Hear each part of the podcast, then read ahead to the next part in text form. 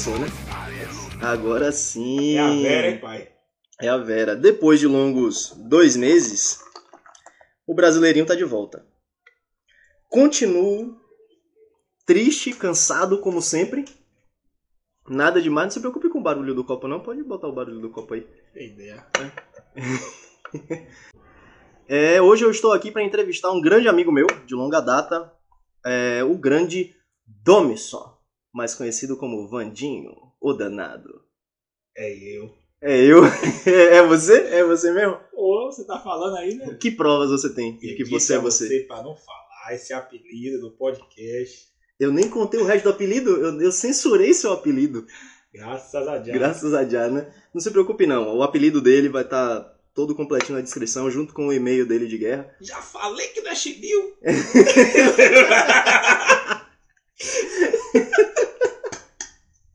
Esse episódio, esse episódio vai ser recheado de piadas e conteúdos que vocês não vão entender e, E- eu não vou explicar. E muitas referências, Muitas. piadas internas e. Exatamente. Me desculpa, mãe. Mas vamos lá. O papo de hoje é sobre rock.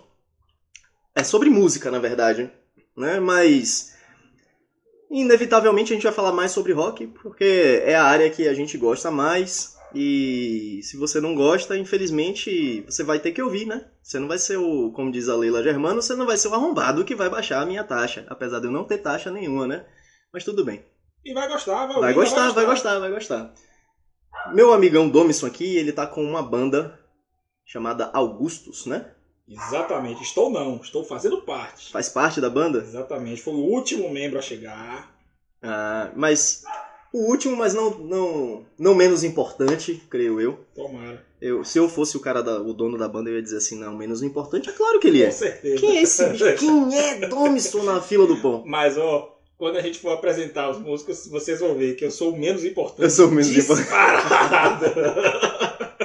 Mas vamos lá, quem é Domison? Quem é Domison? Cara, eu sou eu, velho. Não sei me definir, não. Sou um cara que vive a vida aí é, nos meus próprios meios, assim, dentro do que eu acredito. Agiotagem. Não. Sou contra, inclusive. Inclusive a agiotagem dos bancos. É, aguente. E é um cara que ama a música, eu, eu amo a música de verdade. Amo tocar os- o instrumento que eu toco, guitarra e outras coisas também. Gosto muito de música. E eu me defino assim. Acho que nem o meu nome me define, na verdade. Eu acho que a, a música me define mais do que meu próprio nome. Boa, boa, faz sentido. Porra, o cara é profundo. Larguei. Acertei, acertei, A trouxe um primeira- convidado bom. A primeira da tarde, hein? A primeira, a ou da primeira. noite, se você estiver ouvindo de noite, ou do dia, se você estiver ouvindo de dia. Não seria o, o amanhã e a tarde um grande dia? Faz sentido também. E a noite também, né? Um grande dia um escuro. grande dia, um grande dia escuro.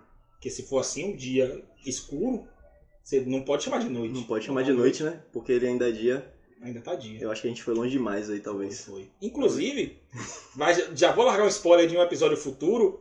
Um dos grandes problemas do direito brasileiro, acredite se quiser, é a definição de dia e noite. Não Vocês tem. vão ver mais Não, na frente. Ah, mentira. É, e esqueci até de falar. Além de músico, né? Eu, eu atuo na área do, do- do direito. Gaguejei. Você vai ter que cortar isso, corta. Não. Volta. Além de músico. Você vai ter que editar, irmão. Não vai Não. sair esse Dudu. Não vai sair esse Dudu nem a pau, ó. Mas enfim, voltando. É, além de músico, eu, eu trabalho. Porque, infelizmente, em Salvador, na Bahia no geral, a gente não consegue viver só de música dentro do estilo que a gente toca, que é Verdade. o rock ou o metal e tal. Então, a maioria de nós, se não todos, todos não, a maioria de nós, com certeza, tem que ter alguma outra atividade que financie, de alguma forma, as nossas bandas, a, a- nossa atividade musical como um, um todo, né? Para quem não sabe, eu trabalho na, na área do direito, sou, sou advogado. E, inclusive, já vou dar um spoiler número 2. A gente vai, vai fazer um episódio aí sobre leis absurdas. Espero, espero. É, e é por isso que eu me referi agora há pouco sobre a- um dos grandes dilemas do, do direito brasileiro, que é a definição do que é dia e do que é noite. No dia vocês vão ver que grande celeuma. É Isso, isso deve ser muito interessante, deve dar muito pano pra manga, deve É. dar uma E putaria. ainda digo mais, pra cada situação o conceito pode mudar. Porra, É, não existe isso, ah, é dia escurecer à noite. Não, escureceu, né? quem dera. não é não, pai. É Mas foda. isso aí, isso é conversa pro próximo programa. Próximo programa. Pois Mano. é, e é isso. Eu tava falando de quê mesmo, velho? Se apresentando. Caramba, isso, seis minutos foi eu falando pra me apresentar. Foi. Pois é, é isso. é isso. Vamos lá, e aí, como é que você conheceu a banda, assim? Como é que você entrou na banda Augustus? Rapaz, essa história é muito massa, velho. Essa história é muito massa porque o grande culpado disso tudo, como é o grande culpado de boa parte das coisas da banda, é o famoso Neto. Neto, ele na época, a, ge- a gente se conheceu. Neto era namorado da irmã de minha namorada. Então ele era. É o que aí no. no- concunhado. Co-cunhado no, no, no parentesco, né? Exatamente. E ele me ouviu tocar as coisas mais aleatórias do planeta Terra no violão. Mais aleatórias que você imaginar. De arrocha universitário. A de- Roxa Universitária. É, é, aquele, aquele Pablo raiz. Ó, chorando. Ah, esse sertanejo mais. mais que também é universitário, né? Hoje é, É. é todo mundo com nível todo, mundo, superior. é, todo mundo com nível superior. Até o arrocha e o, e o sertanejo. Que embora eu curta metal, eu sou um metaleiro de verdade, eu- cara, a gente ouve essas coisas, acaba tocando. Eu eventualmente toquei em alguns showzinhos também, tocava essas músicas.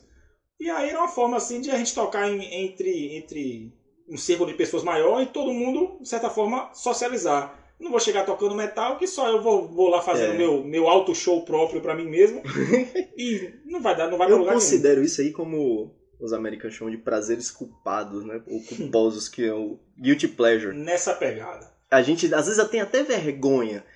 Mas quando a gente pega no violão, a primeira coisa que vem é aquele funkão barra pesada. Funk, já toquei muito. Muito Agora, MC, versões funk no nível extra, extraordinário. É uma coisa assim inacreditável. Não, só, só pra criar Se não fossem as letras absurdamente pornofônicas, pornofônicas. passaria por um Djavan, ó. Fácil, fácil. Fácil. Era um Djavan, Só pra gente criar uma Jorge imagem. Versilo, ó. É, pra gente criar uma imagem mental no público de que quando a gente era novo, lembra que a gente fazia as versões cultas Ah, do pagode baiano? Não conta essas coisas, não. Nossa, que, pô, Não que época boa, brother. Conta essas coisas, não. A música do Chapeuzinho. Pega mal pro pato, Pega pega, mal. pro metaleiro. Mas brincadeira, brincadeira da parte. Pô, velho, eu, eu amo música. Eu escuto tudo. Não, não vou dar um aqui de, ah, você é poser, que você escuta outra coisa. Eu escuto tudo. Isso é pose, Quer amigo. me chamar de poser, chame. Escuto metal e escuto outras coisas. E adoro. Escuto MPB, a música brasileira eu acho extraordinária, riquíssima. Adoro forró. Já, já teve uma banda junto que a gente Sim, tocava uma versão rock and roll de Espumas ao Vento. que era Que sensacional. era sensacional. Não, não, é, não é falsa modéstia, não. Aliás, não é nem falsa modéstia. Não faço nem questão de ser modesto. Não, era humildade- era humildade lindo, é- Era lindo, era de fuder. A verdade é essa. Então eu gosto de música no geral. Mas voltando à história, que a gente, pra perder o fim da meada aqui, é, é dois palitos. Neto me conheceu, como eu falei, me ouvindo, me, me ouvindo tocar esses absurdos, né? E eu não sei o que passou na cabeça dele. Esse pessoal, hum, acho que esse pivete daria, daria bem na Augusto. Esse cara cantando um, um Menotti Fabiano aí, tem cara que é bom num black metal. né? Nessa pegada, foi isso aí. Claro que ele, ele viu minhas referências, né? O, o que eu ouvia, o, o que eu curtia, para além dessas besteiras Ele já conhecia você antes, né? Então ele já Não, tinha. não, não, não, não, não tinha ideia assim Nunca- direito do A que primeira você curtia vez que eu vi Neto, a primeira vez que eu vi Neto, eu foi na casa de minha namorada. A gente estava voltando de um show. Por incrível que pareça, um show de afrocidade, adoro, pagodão, cabeça de lenhar. Recomendo também. Você metaleiro, roqueiro, que acha que não, não, não tem música boa além disso, bote a afrocidade aí e vai ouvir que você A vai ver. velocidade é show. Oxe, um show incrível. E aí, no retorno pra casa, foi, foi quando eu conheci Neto. Eu cheguei na casa de minha namorada, na época Neto namorava com a irmã de minha namorada, a gente se conheceu lá. Trocamos ideia bem rápido e ficou aquilo de oi, oi, sou eu, tchau. E aí, com a convivência um pouco com o passar do tempo, aí ele percebeu as referências que eu escuto de música e até a minha forma de enxergar o mundo, né? Porque mais tarde, mais da frente, quando a gente for conversar mais, vocês vão perceber que Augustus é no caso é o Augustus, né? você vai ter que cortar. É o Augustus, né? Você vai ter que perceber que o Augustus é mais do que uma banda assim. Cara, não é uma reunião de músicos pra fazer um som. É, é quase uma, uma. Qual é a palavra que eu posso utilizar? É quase uma confluência. Uma coisa que eu A percebo. gente meio que se encontrou musicalmente e fisicamente Hum. de uma forma assim inexplicável. Inexplicável. Eu percebo que o som de vocês é uma parada meio filosófica. Pra caramba. É, é bonito de escutar, apesar de ser um som pesado, né? Não se enganem, tipo, a gente não tá falando aqui de um rockzinho alternativo, não é um skunk. Tá? Não é um skunk. Que eu também gosto, diga-se de Não, não é, não tô dizendo que é Cada- ruim. isso. Cada um Cada som tem seu lugar. Gosto muito do Skank, o CD Calango é o meu preferido, foi o, acho que é o primeiro do Skank, o primeiro ou segundo CD do Skank, se eu não me engano. Ah, não sei. Eu acho maravilhoso, ótimo CD, mas é uma banda pesada. O Augustus é uma banda pesada, então quando você pensa que uma banda pesada traz uma filosofia tão interessante em cima de um escritor, né? É, assim, não é bem em cima. Não é como se, como se nós fôssemos uma. Não é baseado no universo dele, único É, e exclusivamente, né? É, mas, mas também não é. Tipo Sim. assim, o, o Augusto dos Anjos faz parte dessa confluência, só que de forma intertemporal. Hum, Tome mais uma segunda. Porra! Eu O Telecurso vocês- 2000 vem eu como? disse a vocês que ia vir pesadão esse episódio. pois é, rapaz, quem me conhece sabe que eu sou um cara assim muito fã e ao mesmo tempo assim muito identificado com Gonzaguinha na parte Sim, musical. sim, sim. Adoro Gonzaguinha. Eu me sinto praticamente um irmão de Gonzaguinha, sem nunca ter convivido com ele, só pela música. Nunca nem sabe? A, a alma que tá na música de Gonzaguinha, que é ele, conversa com a minha alma que tá, que tá viva aqui hoje. E Augusto dos Anjos, a alma de Augusto dos Anjos, eu, eu entendo dessa forma, conversa muito com o que nós e o, com que a banda faz como, como, como música e como vida, assim, sabe? Eu, eu acho que é uma. Rapaz, eu não sei explicar, assim. Eu não sei se a gente tem palavras pra. Eu acho que a, a palavra confluência já define isso. É um encontro intertemporal, intergeracional, e que Augusto dos Anjos ele faz parte daquilo que a gente vive. Mas não necessariamente ele é tudo que a gente vive. Sim. Sacou? Deu, deu pra viajar. Deu, na deu, viagem. deu, deu, deu pra É ser bem interessante. isso. Então, como ele tem essa, nós temos essa confluência muito forte com ele, como nós temos com outras pessoas, por exemplo, eu, eu tenho com Gonzaguinha, isso vai se somando. Mas como, como a, acredito que a história da banda se identifique mais precipuamente com Augusto, Augusto dos Anjos, daí vem o nome Augustus, a gente chama assim que é como se fosse um universo na, na qual nós fazemos parte e ele também faz parte. Mas não é só isso. Não é como se a gente só musicalizasse letras, po- poemas dele. Não é isso. Nós temos vários, várias temáticas em várias músicas que não necessariamente tem praticamente nada a ver com, a, com o que é construído no poema de Augusto dos Anjos. Mas parte do mesmo princípio de, do, do sofrimento, do, do, da- do, do ser amaldiçoado no sentido filosófico da palavra. E onde é que a gente estava mesmo para onde a gente chegou? A gente tava falando sobre a banda, como você entrou e o que, o que é a banda, assim, Voltando geral. para Neto Culpado. E Neto aí, Culpado. e aí, Neto, em um determinado momento, a parte da história toda da banda eu não consigo dizer, porque como eu sou o último membro, o que chegou depois, eu meio que só posso contar do que veio, do que veio de mim pra frente. Então, o que eu sei foi que a banda estava se reformulando em sua formação, já havia lançado um álbum, é, o Fel. É, isso, o ano eu não me recordo exatamente, mas Eu lembro que eu vi no, no Acho YouTube que era 2016, 2016, era algo, Algo assim. algo em torno de 2016. Mas aí depois vocês olham no YouTube aí, não, não tem um compromisso nenhum com a veracidade dos fatos aqui.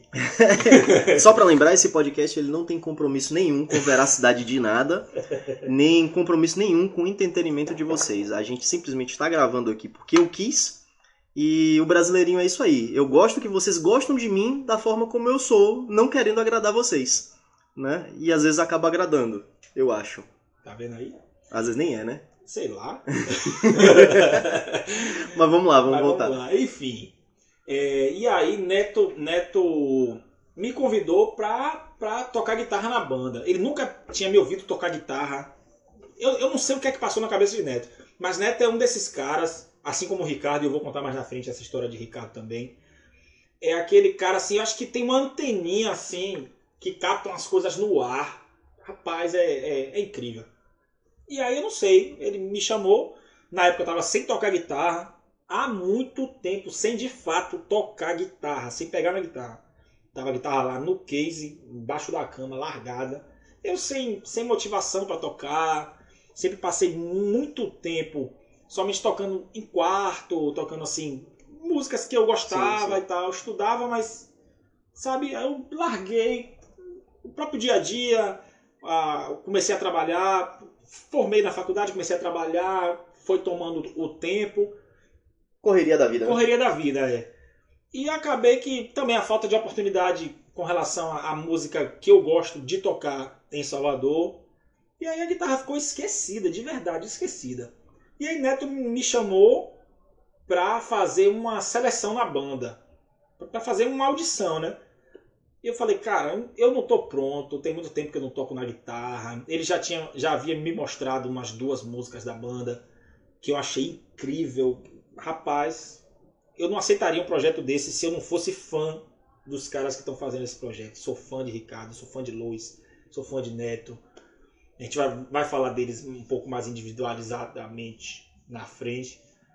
É, e eu falei, cara, pra mim não dá sei lá, não, não me sinto confortável. Neto falou, rapaz, não se preocupe com isso.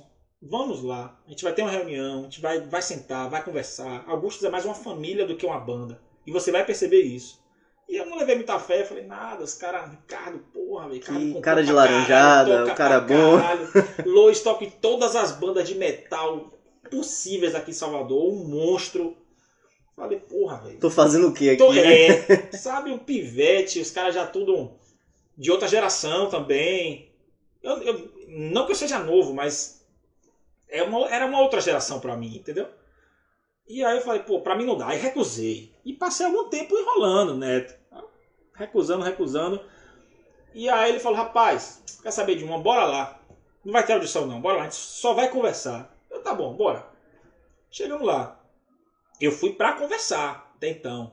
Eu queria entrar na banda porque eu gostava do som, mas ao mesmo tempo eu não queria porque eu não me sentia pronto para entrar numa banda naquele momento. Eu acho que eu, eu, precisava passar por uma rematuração daquilo que eu já tocava, voltar a estudar o instrumento, enfim, voltar e, a é. me reconectar com o instrumento de guitarra. Isso é interessante porque não era a primeira banda que você ia entrar né? Você já tocou em várias outras bandas, você já tocou comigo, a gente já tocou em bandas com sons totalmente Diferente. aleatórios, diferentes. E não, coisas diferentes no mesmo momento, né? Isso. ao não mesmo foram, tempo. Não foram várias bandas, foram algumas bandas, mas assim, sempre, sabe, o underground do underground do underground era onde a gente tocava, sabe? Eu, eu praticamente tocava em quarto, estudando no, no meu quarto, e em estúdio, com as bandas que algumas eu participei com você, Outras eu participei em outras bandas, algumas eu nem lembro o nome, para você, pra você ver a relevância Sim. que teve essa banda no eu cenário. Toquei, eu toquei numa banda de grunge que eu não faço ideia de qual é o nome mais. E que não tinha. Inclusive o vocalista tinha saído e os caras tinham pedido para eu entrar no vocal. Aí eu cantei Man in the Box do Alice in Chains Meu e saí rouco do estúdio. Meu Deus. e deu tudo errado, não deu. Uma banda de. Eu toquei em banda de pagode. Cara. Eu não faço ideia, eu não faço ideia. Toquei no Estúdio Júnior ali é, em Brotas. Você foi mais aleatório. Eu fui, eu, eu fui mais longe. E ao mesmo tempo eu tocava numa banda de anime, uma banda de pagode e uma banda de grunge. Meu Jesus. E eu sou ateu, hein? Pra você ter uma ideia. E, o ateu é ele, né? eu quebro os paradigmas e o ateu é você.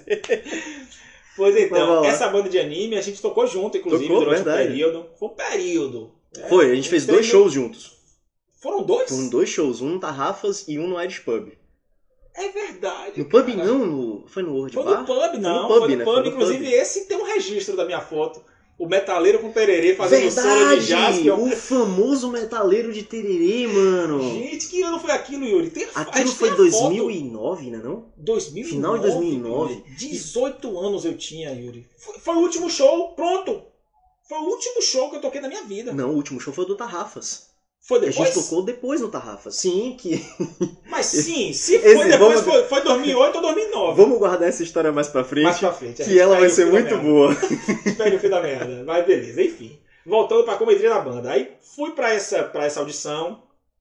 Lá eu conheci Lois, que eu já conhecia. Eu descobri que eu já conhecia. Porque Lois toca. Lois toca no The Cross, que eu já ouvi bastante, no palco do rock, inclusive. Caralho. É, tem mais banda que eu não, não vou lembrar o nome. Lois, Lois toca em tanta coisa. Em, em, em- em tanta banda. Dre- Dreadlands, É mesmo? que era a antiga Shadows. Caralho, mano. Lois é o baterista da Dreadlands. Eu já fui pra show desse cara. Pois Com é, no palco do rock, É. inclusive. Ele tocou ano passado? Quer dizer, ele Tocou? tocou com quem ano passado? Exatamente, exatamente. tocou? Isso é boa pergunta, boa pergunta. Porque ano passado eu fui. Mas 2020 ele tocou com toda certeza. Eu não fui porque eu acho que eu tava fugindo da possibilidade do Coronga. Sim. Quando saíram as primeiras notícias da China, eu saí de Salvador. Que eu lembro que eu até conversei com, com meus irmãos na época. Foi cada um para um canto, né, praticamente. Meus dois irmãos foram pro interior, eu acho, para pro interior de minha mãe. E eu fui pro interior de minha namorada, ficar lá com minha sogra, o pessoal. Justamente para fugir dessa aglomeração que o carnaval iria causar. Sim, mesmo sim. a gente ainda não sabia o que era o Coronga, mas enfim. Nesse período, Lois tocou no palco do rock. Eu, eu, não, eu não posso, eu não consigo precisar em qual banda. Se eu não me engano, foi o The Cross. Mas como é que a gente não tem, não tem, não tem. A gente vai dizer que foi com eles. É, e vai ficar por isso aí mesmo. É, Se você quiser checar depois, faça Se você não quiser checar aí. depois também, não tem quiser problema. Também vai ficar o dito pelo não dito. E é se a, Mas com certeza ele tocou. Se o Com pessoal certeza. da banda The Cross quiser vir, entrar em contato comigo e falar, não, ele não tocou com a gente, pode entrar em contato. Vai ser ignorado, assim como todas as outras pessoas que vão, são ignoradas no meu Instagram. Vai. Mas ele tem todo o direito de entrar em contato comigo, não tem problema. Talvez eu responda, mas isso aí a gente Responde. deixa pra Aí frente. dá pra responder. É, eu posso dizer que eu vou responder, né? Foi pra- mal aí. Dizem foi mal aí, falei a banda É, errada. irmão. Falei a banda errada. Não, não é porque eu não quero me Lança um no comprometer. episódio 250, ninguém lembra mais. Depois Cinco volta, anos depois. Você lembra ali em 2020. dois- Que ano a gente tá vendo? 21, né? Jesus. 2020 Lembra em se perdeu. 2021, quando a gente fez aquele episódio lá, a banda ó, não era The Cross, era outra banda. Mas enfim. Eu sei que Lois. Rapaz, um batera incrível. E ainda digo mais. Eu vou falar mais dele na frente. De- deixa isso pra depois, é- essa história. E aí conheci Lois, conheci Ricardo. Ricardo eu não conhecia é, a banda anterior dele, que era Tarsis, mas depois eu descobri que era super famosa. Essa banda eu conhecia. Pois é, essa mas banda é porque Tarsis já é eu de sua conhecia. geração. É. Você já é mais velho que eu. Rapaz, pra mim, não, não pegou a minha geração assim. Ou, ou eu não sei se na época. Rapaz, eu, eu não sei dizer. Sei que eles eram super conhecidos, cara. Eles eram famosinhos aqui, É, pô. e eu falei, caramba, velho, que coisa, que coisa assim extraordinária. E Ricardo é um ogro. Um troglodita da composição. Um guitarrista Cara é bom, né, mano? Cara é bom. Como, como eu falei pra vocês um, um tempinho atrás, eu não teria entrado no projeto se eu não fosse muito fã dos caras. E Ricardo é o, a- o coração dessa banda, assim, velho. Rapaz. Enfim, e aí conheci, praticamente me apaixonei pelos caras. Assim, falei, pô, não tem como. E aí me reempolguei a tocar guitarra. Aí tirei, desenterrei a guitarra do baú Comecei, voltei a estudar, voltei a malhar os dedinhos pra soltar. E aí aos poucos fui voltando a tocar. Isso em plena pandemia, então a gente não ensaiava, tinha nada disso. Isso foi, eu entrei foi foi foi meados 2020, se eu não me engano. Eu lembro que a Acho. primeira vez que você anunciou isso, já tava na pandemia. Já Quando você anunciou pandemia, a entrada, já tava na pandemia. A reunião aconteceu em 2019. Isso eu tenho certeza. Final de 2019. Porque, inclusive, na época, Lois avisou que ia tocar no palco do rock pra gente assistir. Mas acabou que, como a gente viajou, acabamos, acabamos não indo. Eu sei que a reunião foi em final de 2019. Mas saiu aquela coisa de assim, pronto, apresentaram, eles me chamam de Dom, né? Apresentaram Dom e, e pronto, ficou aí e tal, a gente trocando ideia, conversando. Entrei no grupo da banda, começamos a trocar referências de, de, de bandas que Ricardo ouve, que Lois ouve, que Neto ouve. Eu também passei algumas referências que eu escuto, para eles até me conhecerem naquilo, o que é a minha verdade musical. Os caras cativaram você, né? Pra caramba, eles, eles me desenterraram. Foram duas pessoas aqui que eu tenho. Duas pessoas não. É, dois grandes responsáveis por me desenterrar assim para voltar a tocar mesmo. A primeira são os caras da Augustus, que é, eu vou botar do Augustus. A primeira foram os caras do Augustus, é, que me reestimularam a voltar a tocar. E a segunda pessoa que merece aqui, cara, eu, eu não tenho palavras para elogiar assim, é Potinho. Abraço, Potinho. Potinho. Quem assistiu o episódio Pessoas Chatas vai se ligar. Eu disse que esse episódio ia estar cheio de referência e piada interna. Um abraço, Potinho. Você é incrível. A gente ah. gosta, a gente gosta muito de você. Você Demais. é uma pessoa excelente. A gente não vai dizer seu nome porque a gente quer deixar isso como uma referência. Então. Vá assistir lá, vá, vá ouvir o podcast lá de Pessoas Chatas. É longo, mas vale ó, a pena. O trejeito de Haddad, o trejeito de Haddad. Pra trás, ó, vá assistir o episódio lá de Pessoas Chatas e você Insira aqui o trejeito de Haddad. podcast tem dessas, né? Tem dessa, tem dessa. pois então, cara, pense numa pessoa incrível também, que sempre me estimulou. Dom, você precisa voltar a tocar. A, você, a música faz parte de você e você faz parte da música. E eu, sabe, naquela relutância, mas ela foi preponderante também. É uma pessoa que coloca você para cima. Pra caramba. Maravilhosa, uma pessoa maravilhosa. Amigona, minha irmã de alma. E aí, e aí, o que eu tô falando ainda é pouco. Pra... Beijo, Potinho. Beijo, Potinho. Pois então, aí foi assim que eu entrei pra banda. Os caras foram me conhecendo e tal, voltei a tocar. E aí pronto, até que a gente marcou um ensaio, um pré-ensaio, assim, meio que um, um encontro de cordas pra gente se conhecer e se entrosar musicalmente lá na casa de Neto. Sim. Neto tem um, um estúdio sensacional em casa. Maravilhoso. A gente sentou lá e tome tocar. E aí os caras gostaram de mim e, e foi assim.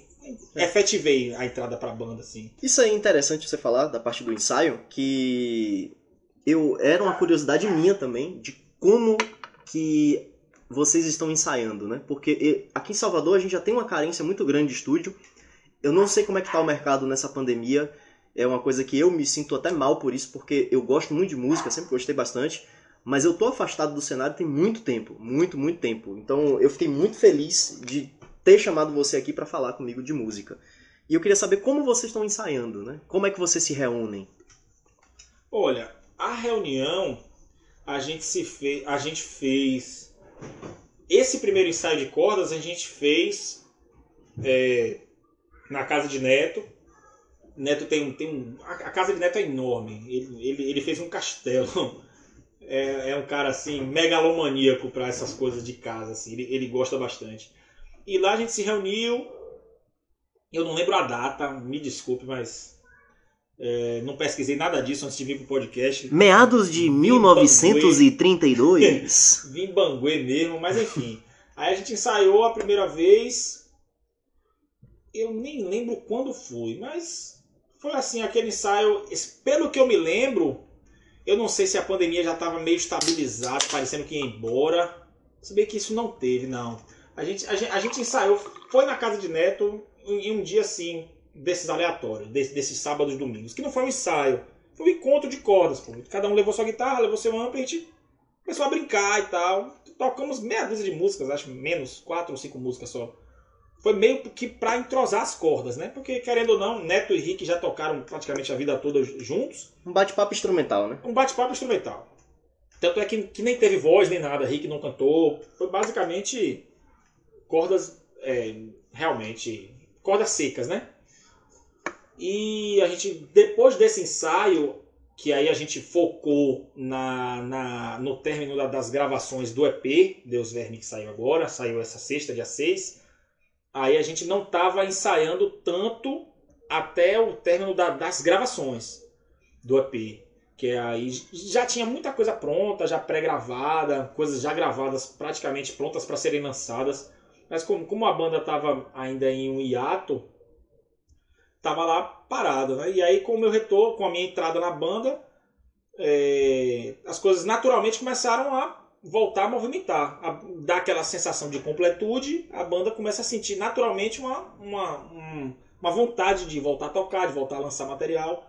E Ricardo é um compositor nato, então a gente já tinha material pronto e praticamente to, todo dia, toda semana, Rick mandava músicas assim, riffs, mas que praticamente prontos, assim, de ideias extraordinárias e a gente tinha que dar um andamento àquilo.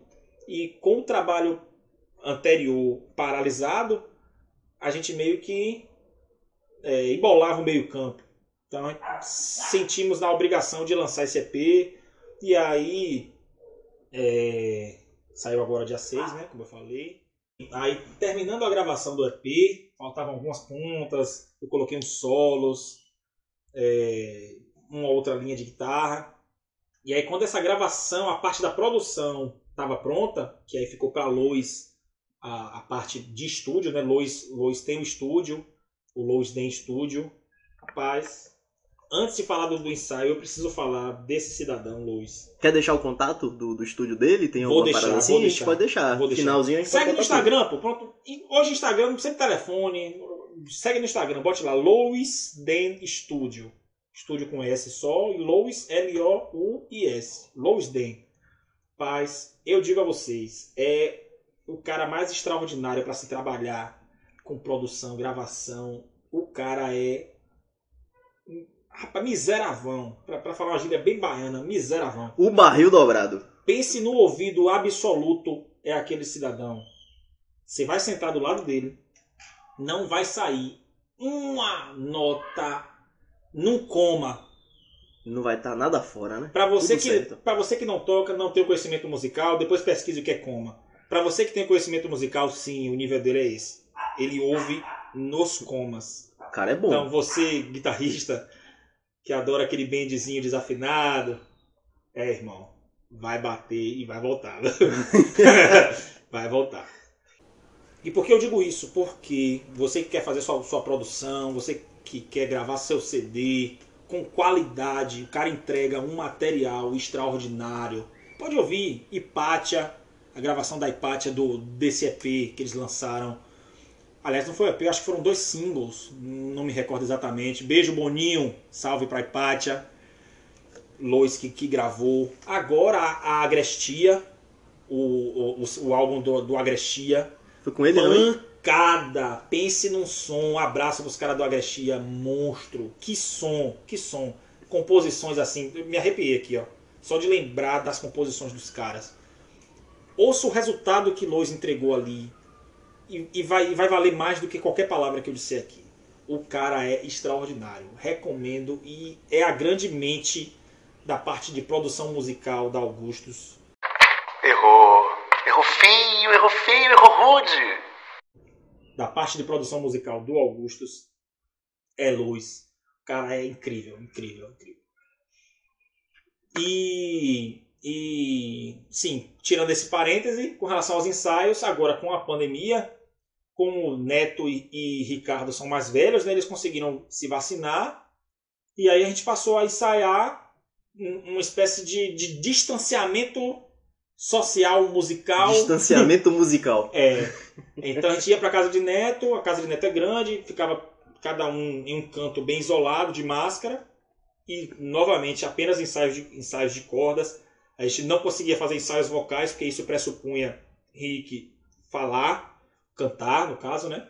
Aí não podia estar de E máscara. não podia estar de cantando, máscara, é. que prejudica, e também não podia estar sem máscara, porque Prejudica é, também. prejudica, é, uma, é uma disseminação. Então a gente teve, teve esse- esses cuidados.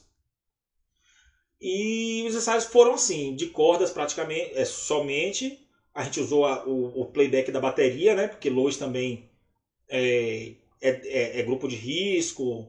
Enfim, a gente não, não queria colocar. entrar em um estúdio, um lugar muito fechado, para poder ensaiar. E aí a gente foi ensaiando assim. E é isso. Até então a gente não. Até a data de hoje a gente não conseguiu reunir a banda em um estúdio ainda para ensaiar. Porque não, não, não entendemos prudente ainda. Ainda. É, agora, com o avanço da vacinação, nós quatro da banda já nos vacinamos, né? eu recentemente agora, que sou mais novo.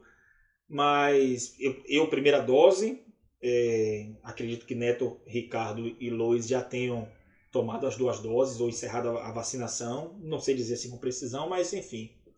E acredito que nas próximas semanas a gente já volte a estúdio para aí sim ensaiar a banda completa.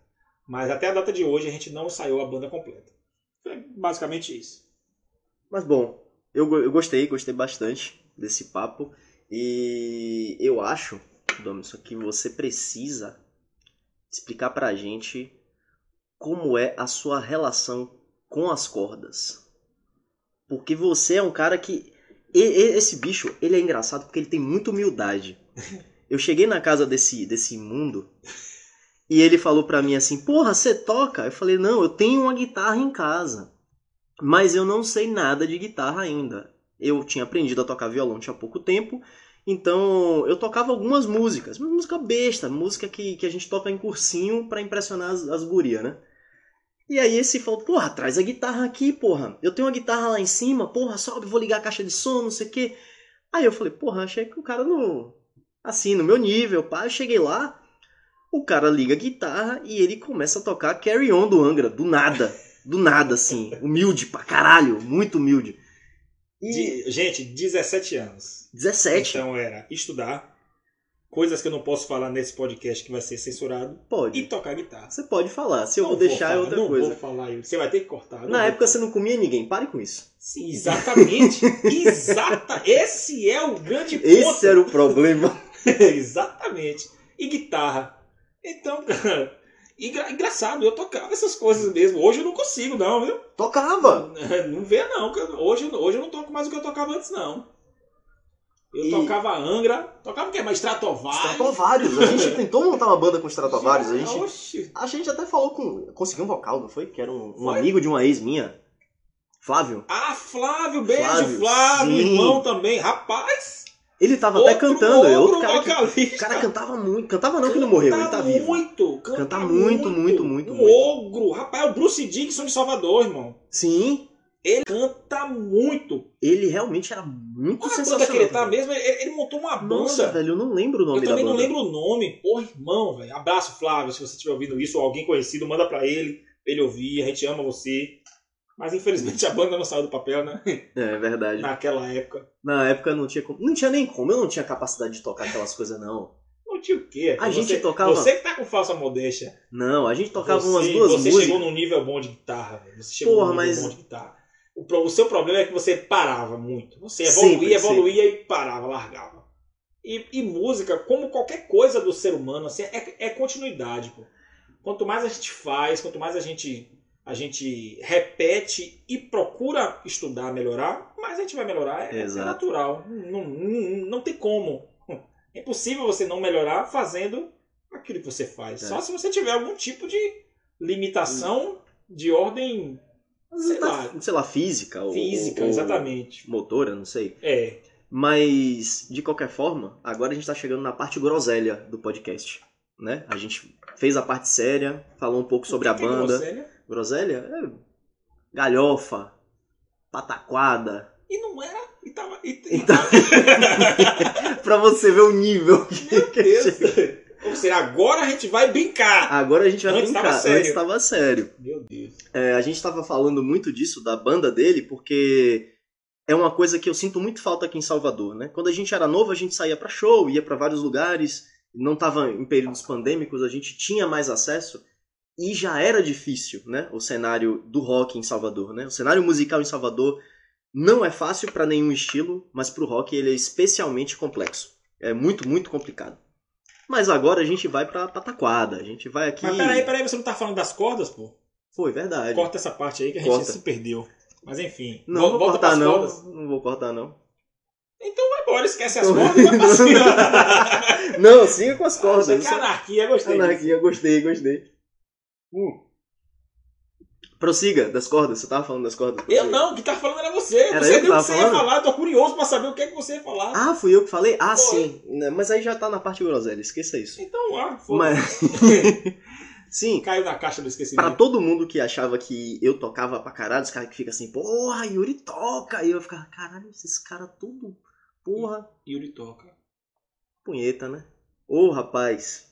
Não, tá, não tá gravando, tá gravando, né? Vou ter que cortar. Porra. Tu vai ter trabalho nesse Tu vai ter trabalho, vou ter.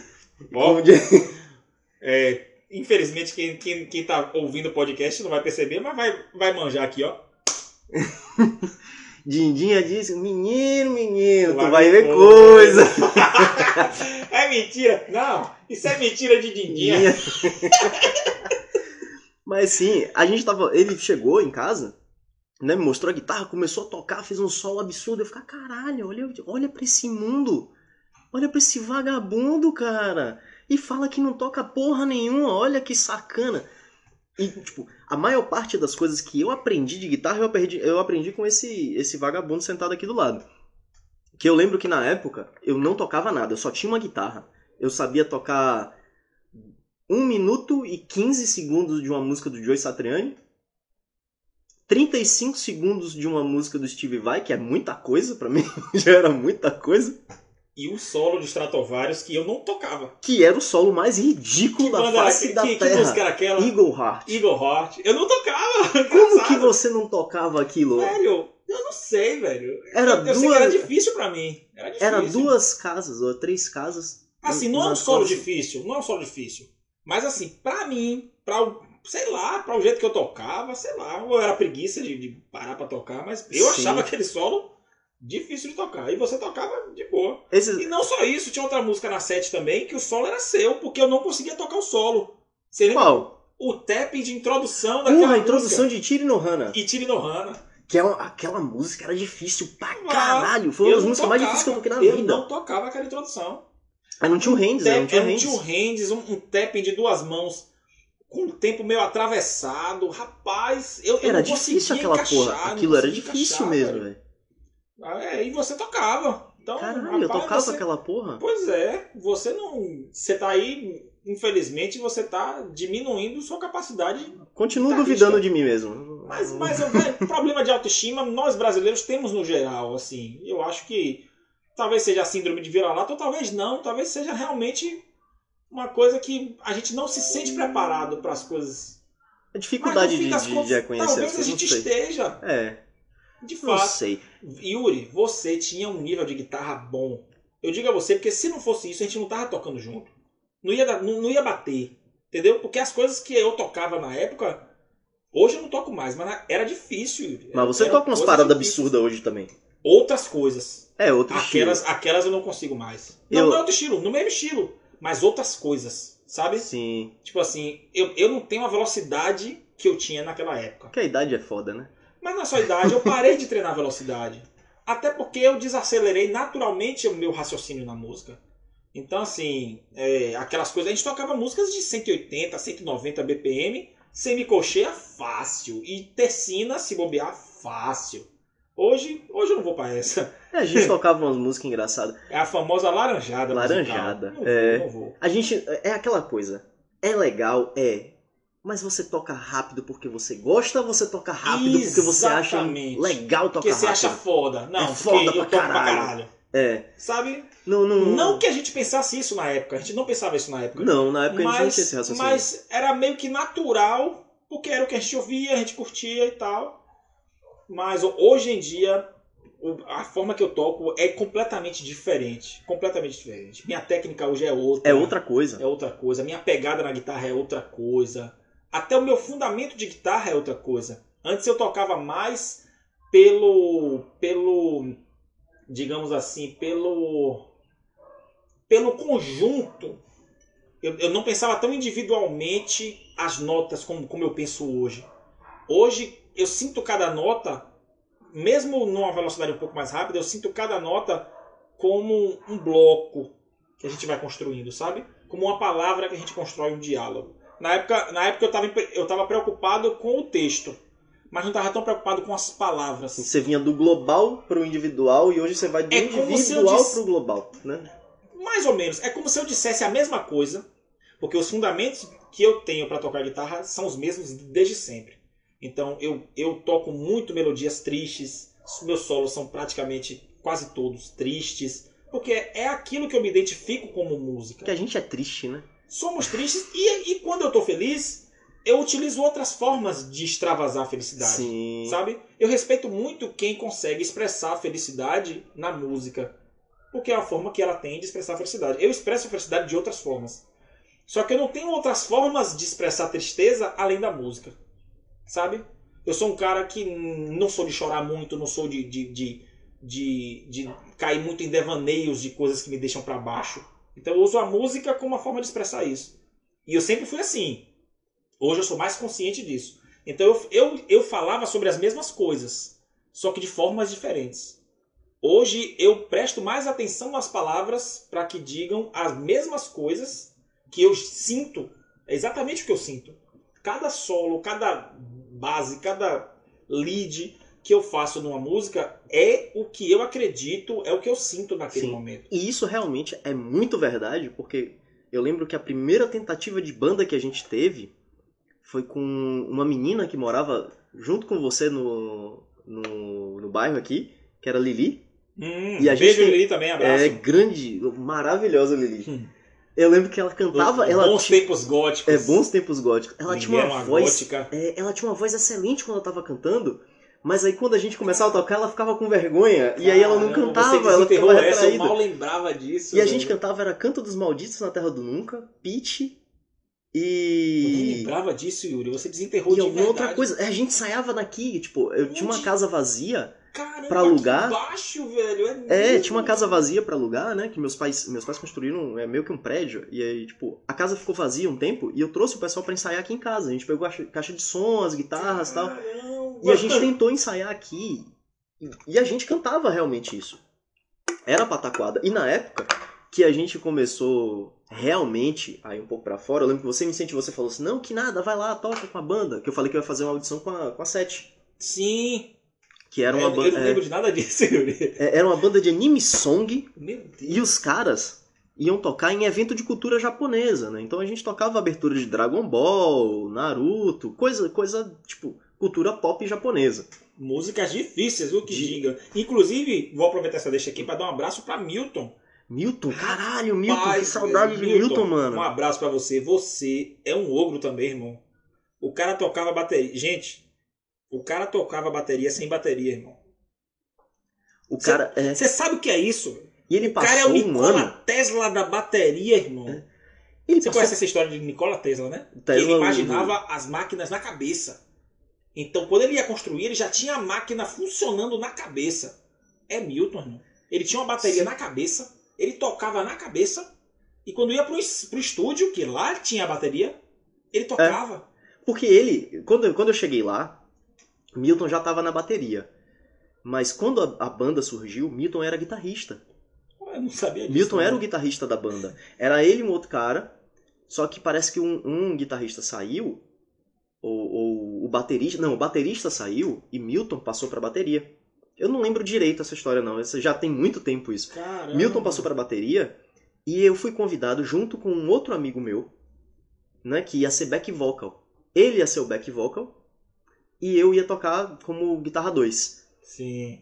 Só que quando eu cheguei lá no ensaio, meu brother não foi pra audição, pra back, e ficou só. Muito comum aqui em Salvador. viu? Acontece muito. O cara me deu um bolo Esses, reverso. músicos, esses músicos de Salvador, meu Deus. O cara me chamou pra participar de uma galera. banda e não foi. Galera, melhorem, velho. Na moral. Melhorem, melhorem. Rapaz, você, você marcou que vai, chegue, chegue sem guitarra, chegue nu, mas chegue e diga, pô, galera, ó, não deu pra mim, não dá, chegue. Esse negócio de dar bolo, ou rapaz, É. passei por cada uma. Velho, volte, volte. Eu lembro que quando eu cheguei no, no ensaio, eu não sabia porra nenhuma. Milton era batera, o cara tava. tava passando, tipo, tinha um guitarrista diferente. E eu fiz um ensaio com esse cara. Eu lembro na época, eu não, não sei quem é amigo dele. é, não sei se ele escuta meu podcast ou não. Se ele escutar, aqui ele vai ter minha opinião crua e sincera. O Pivete era mó otário, velho. Como, como pessoa, você Como- fala. Porra, ele era meio chato, brother. Tipo, eu nu- nunca toquei nada. Não sou ninguém pra ficar no mundo da música cagando regra, nem falando porra nenhuma, não. Mas ele pagava de bonzão que ele era foda na guitarra. Tipo, parecia que ele era fodão. E na época ele tinha uma Zoom. Aquela Zoom prata, pequenininha, que, 15,5. é, é, que não tinha pedal nem nada. Ele Eu tinha uma é Zoomzinha 15,5. e eu tinha um pedal da Behringer, aquele, aquele roxo. Aquele roxinho, Aquele roxinho. muito. Já usei as duas, inclusive. Sim, ele era muito bom pra fazer solo, ele era legal. Mas ele era meio, meio sequinho, meio durinho ali, mas, tipo, era um pedal bom, era um pedal Sim. legal. E eu lembro que ele já chegou esculhambando meu pedal. Eu parei no estúdio, o maluco já falou. Isso é uma coisa que a gente tem muito no cenário aqui de Salvador. A galera É, gosta muito de criticar pelo que você usa, Pelo não por- equipamento. é, pelo irmão. equipamento, não, não pelo que você aqui é. uma onda aqui, velho. Eu participei, eu participei de uma banda. É- Essa eu lembro o nome, que foi a que eu fiquei mais tempo. que eu acho que foi Silence the Machine. Era uma Porra, banda lembro. cover, era uma banda cover de Evanescence. Evanescence. Uma bandinha Eu boa. quase toquei com eles foi, também. Foi, Foi? Uma banda boa até, a menina cantava bem. Gabi, o nome dela, eu acho. Sim, Gabi, Gabi. Cantava bem, velho. Cantava Porra, bem assim. vozeirão, daquele mano. tipo talento nato, velho. Talento nato. Ela, ela não sabia inglês, então ela cantava meio que pelos fonemas assim, mas porra, velho, era um ouvido da porra. Ela, ela emulava muito bem. O Batera também era bom. Eu não, eu não lembro o nome dele, do cabelinho puxadinho. Você lembra, Eu o, nome, você lembra o nome dele? Eu Yuri? lembro quem ele é, mas o nome aí é... Tocava pedir demais da minha memória. Tocava bem. O problema era os baixistas. Que a banda, rapaz, enfim. A gente sempre teve problema com baixista aqui em É. Salvador. Sempre teve. Aí acabava caindo pro meu irmão pra tocar com a gente. Era Um ele, ogro, ele cantou. ogro. Toca muito, toca muito. Tocou. Acho que o Mas- momento mais feliz da minha vida foi quando tocou Eu, Você e Davidson. Rapaz, Que Davidson, sonzinho gostoso, redondo, viu? rapaz, pense num reloginho tocando baixo. É. Certinho, velho. Pisicato de três dedos e vai embora, meu irmão. O menino é um ogro. Mas é um cara, é um cara musicalmente difícil de lidar. Assim, eu, eu me lido bem com ele, com essas nuances dele musicais. Mas é um cara difícil de lidar. Então, com relação à banda, era, era meio difícil, assim. Mas enfim, voltando.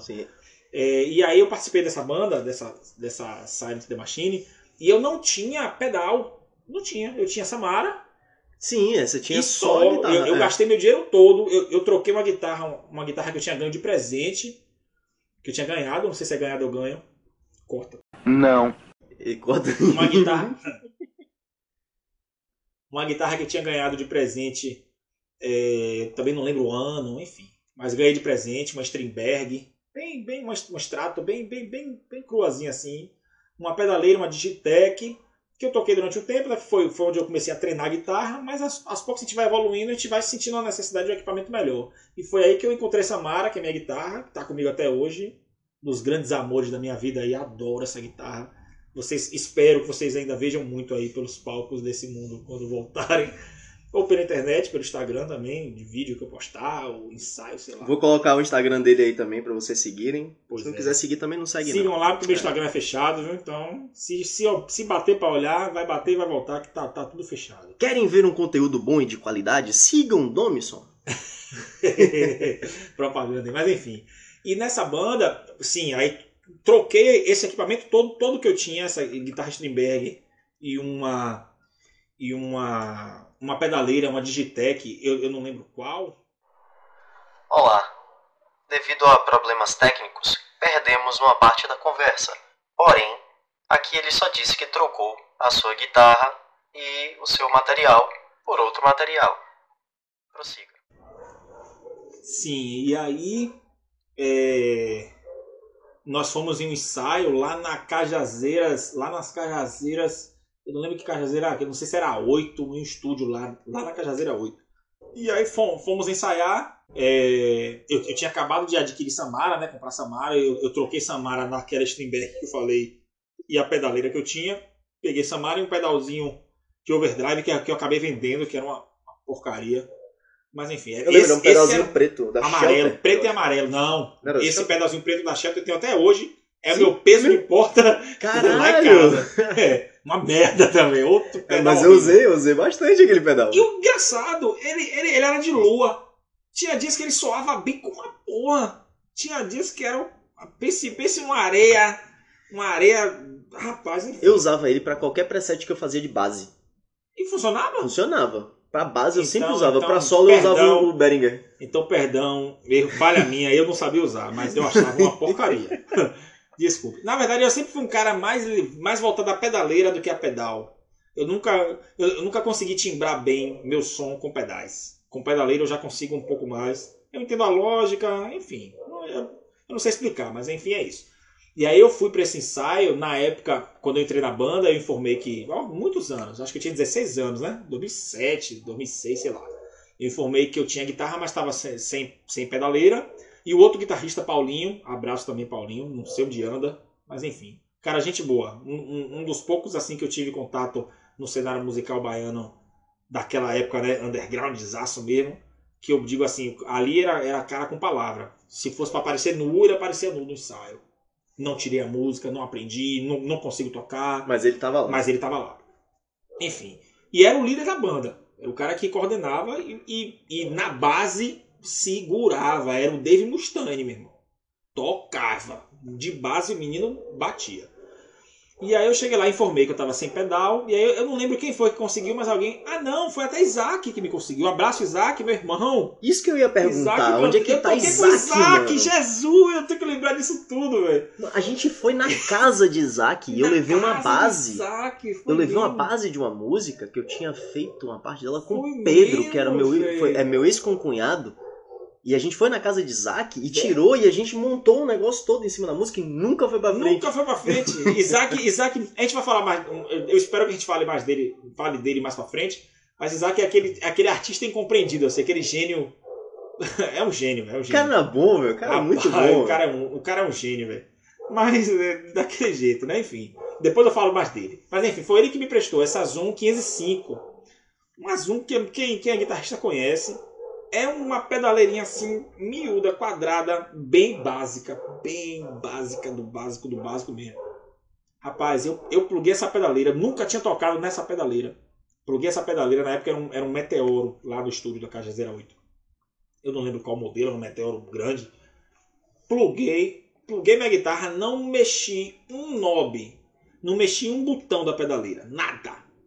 Pluguei, bati, som. E o ensaio todo foi assim, um som excepcional, excepcional. Mais mérito de Samara do que meu, inclusive. Samara tem um som, amo essa guitarra. Mas enfim, às vezes o preconceito com o aparelho. Samara, para quem não sabe, é uma guitarra Samick. Não tem nome também, é guitarra É uma marca na que eu época dos anos vi. 90. Minha guitarra é de 96, tem quase a minha idade. Ela- eu sou 5 anos mais velho que ela só. Então, quem olha assim não, não dá muita coisa. Mas, rapaz, é uma guitarra com um som excepcional, A leve. guitarra tem 29 casas. 29 casas. É, é, Agora eu troquei a captação, ela tá mais brutal ainda, mas a original é uma, é uma linha secundária da Simon Duncan. Assim, é uma guitarra rara, aqui, aqui no Brasil é rara. E ao mesmo tempo ela é incrível, assim, incrível. Pra, pra tocar, é um- é um- eu, eu gosto muito, é é uma simbiose que eu tenho com ela. E com essa Zoom 505, que o pessoal tem, sempre teve muito preconceito, porque, enfim, Tem Zoom, Cara, nunca foi a gente um- é pobre, pô, a gente é pobre. Eu não tenho dinheiro de. Na época era mil reais. Na Boys. Porra, uma, reais. é uma GT10 na época. GT10 ou GT, sei lá. Uma GT8, GT10, uma É, porra assim na época. Aquilo, ninguém tinha mil reais, pô. Ninguém tinha mil A reais. gente nem pra- pra- trabalhava, Nem a gente trabalhava. dinheiro. a um gente- pivete, 16 anos. Não, não tinha condição. Então, a gente ia meio que se emprestando um com o outro. E o melhorzinho de nós, que tinha um pai ou uma mãe com um pouquinho mais de dinheiro, ou que, que resolvia investir na banda, ou aquele, mais, maior, aquele maior de idade que trabalhava, juntava uma graninha e pegava um equipamento melhor, era nessa pegada também. Uma pedaleirinha mais. Uma pedaleirinha Ah. uma- um pouquinho melhor, um conjunto de pedais que ele ia com muita paciência montando. Aí o cara tinha uma Behringer daquela feijãozinho, É, a V-Amp. a V-Amp, é. Só que rolava esse preconceito assim, quando você chegava, que a galera olhava seu, seu equipamento e falava assim, pô, esse cara não toca nada. E na maioria das vezes, é, quebravam a cara, assim. Eu, eu digo comigo, não que, de novo, não, não, não, é aqui querendo ser, ser prepotente, nem ao mesmo tempo falsa modéstia. É a realidade. Eu sabia o que eu tocava. E para aquele estilo de música, para tocar o Evanescence, eu tava num nível de tocar o Evanescence com uma qualidade boa de som, independentemente de estar com a Zoom ou com a GT10. Então eu sabia que, independentemente do que eu colocasse, eu conseguiria tocar música. Eu estava confiante com relação a isso. E conseguiria tocar razoavelmente bem. Como eu não conhecia a pedaleira, foi só uma questão de se acostumar. Mas como a pedaleira já veio pronta, cara, sim. Então, muitas vezes esse preconceito, você acaba até é, restringindo uma pessoa que sabe tocar, mas que sabe que seu equipamento é limitado por uma questão financeira ou, Sim, ou- sim. ou de realidade, a gente não conhece a realidade de cada um, e a pessoa acaba ficando encabulada, acaba ficando, se abala com isso, não toca tão bem, vai numa audição, a- acaba não se saindo tão bem. Então, esse preconceito acontece. E galera, melhorem. Melhorem. É, eu lembro que nesse dia ele chamou o meu pedal de brinquedo. Ele Olha. falou, ah, você veio com esse brinquedinho, pá. Aí eu olhei pro. Hum. e eu fiquei. Eu, eu sou um cara que. Eu não gosto de criticar ninguém, não gosto desses apertos de mente besta, porque eu acho desnecessário. Mas a partir do momento que você faz isso comigo, você vai tomar de volta. Porque eu não nasci ontem, me perdoe. Aí ele falou: Ah, você veio com esse brinquedinho. Eu falei: É, só que esse brinquedinho é melhor do que esse Lego que você comprou aí cinza. Porque pelo menos aqui eu tenho um efeito que é muito bom. Aí você tem 500 efeitos, que é tudo meio. Aí virou, aí, aí virou uma briga pra Vira quem uma briga pau de maior. quem é o pau maior. Aí eu já tava, eu já tava injuriado, porque eu já tinha ido pro, pra uma audição onde o cara que me convidou não tava.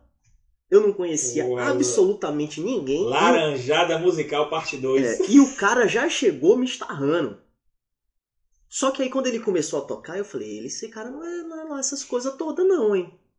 Eu acho que eu tô, tô aí, né? Tô, tô aí, hein? Aí ele começou a tocar uma música e eu comecei a afinar meu instrumento, quando eu comecei a tocar guitarra. Você é Na- um cara que tinha uma habilidade tocando guitarra que não é, não é desprezível. Você era preguiçoso. Pre-. Sempre fui. Mas você não era um. A minha função na vida é ser preguiçoso. É o brasileirinho médio do O médio. brasileiro médio do médio. Eu não quero estar assim, acima, eu não quero estar É, abaixo. mas o pior é que você podia estar assim. Eu podia estar acima. Você né, escolheu ser médio. Eu escolhi a mediocridade. E você escolheu a mediocridade na guitarra. Na guitarra, é verdade. Aí ele começou a tocar e eu não sabia nada. Eu não sabia nada, porque eles também não me mandaram repertório.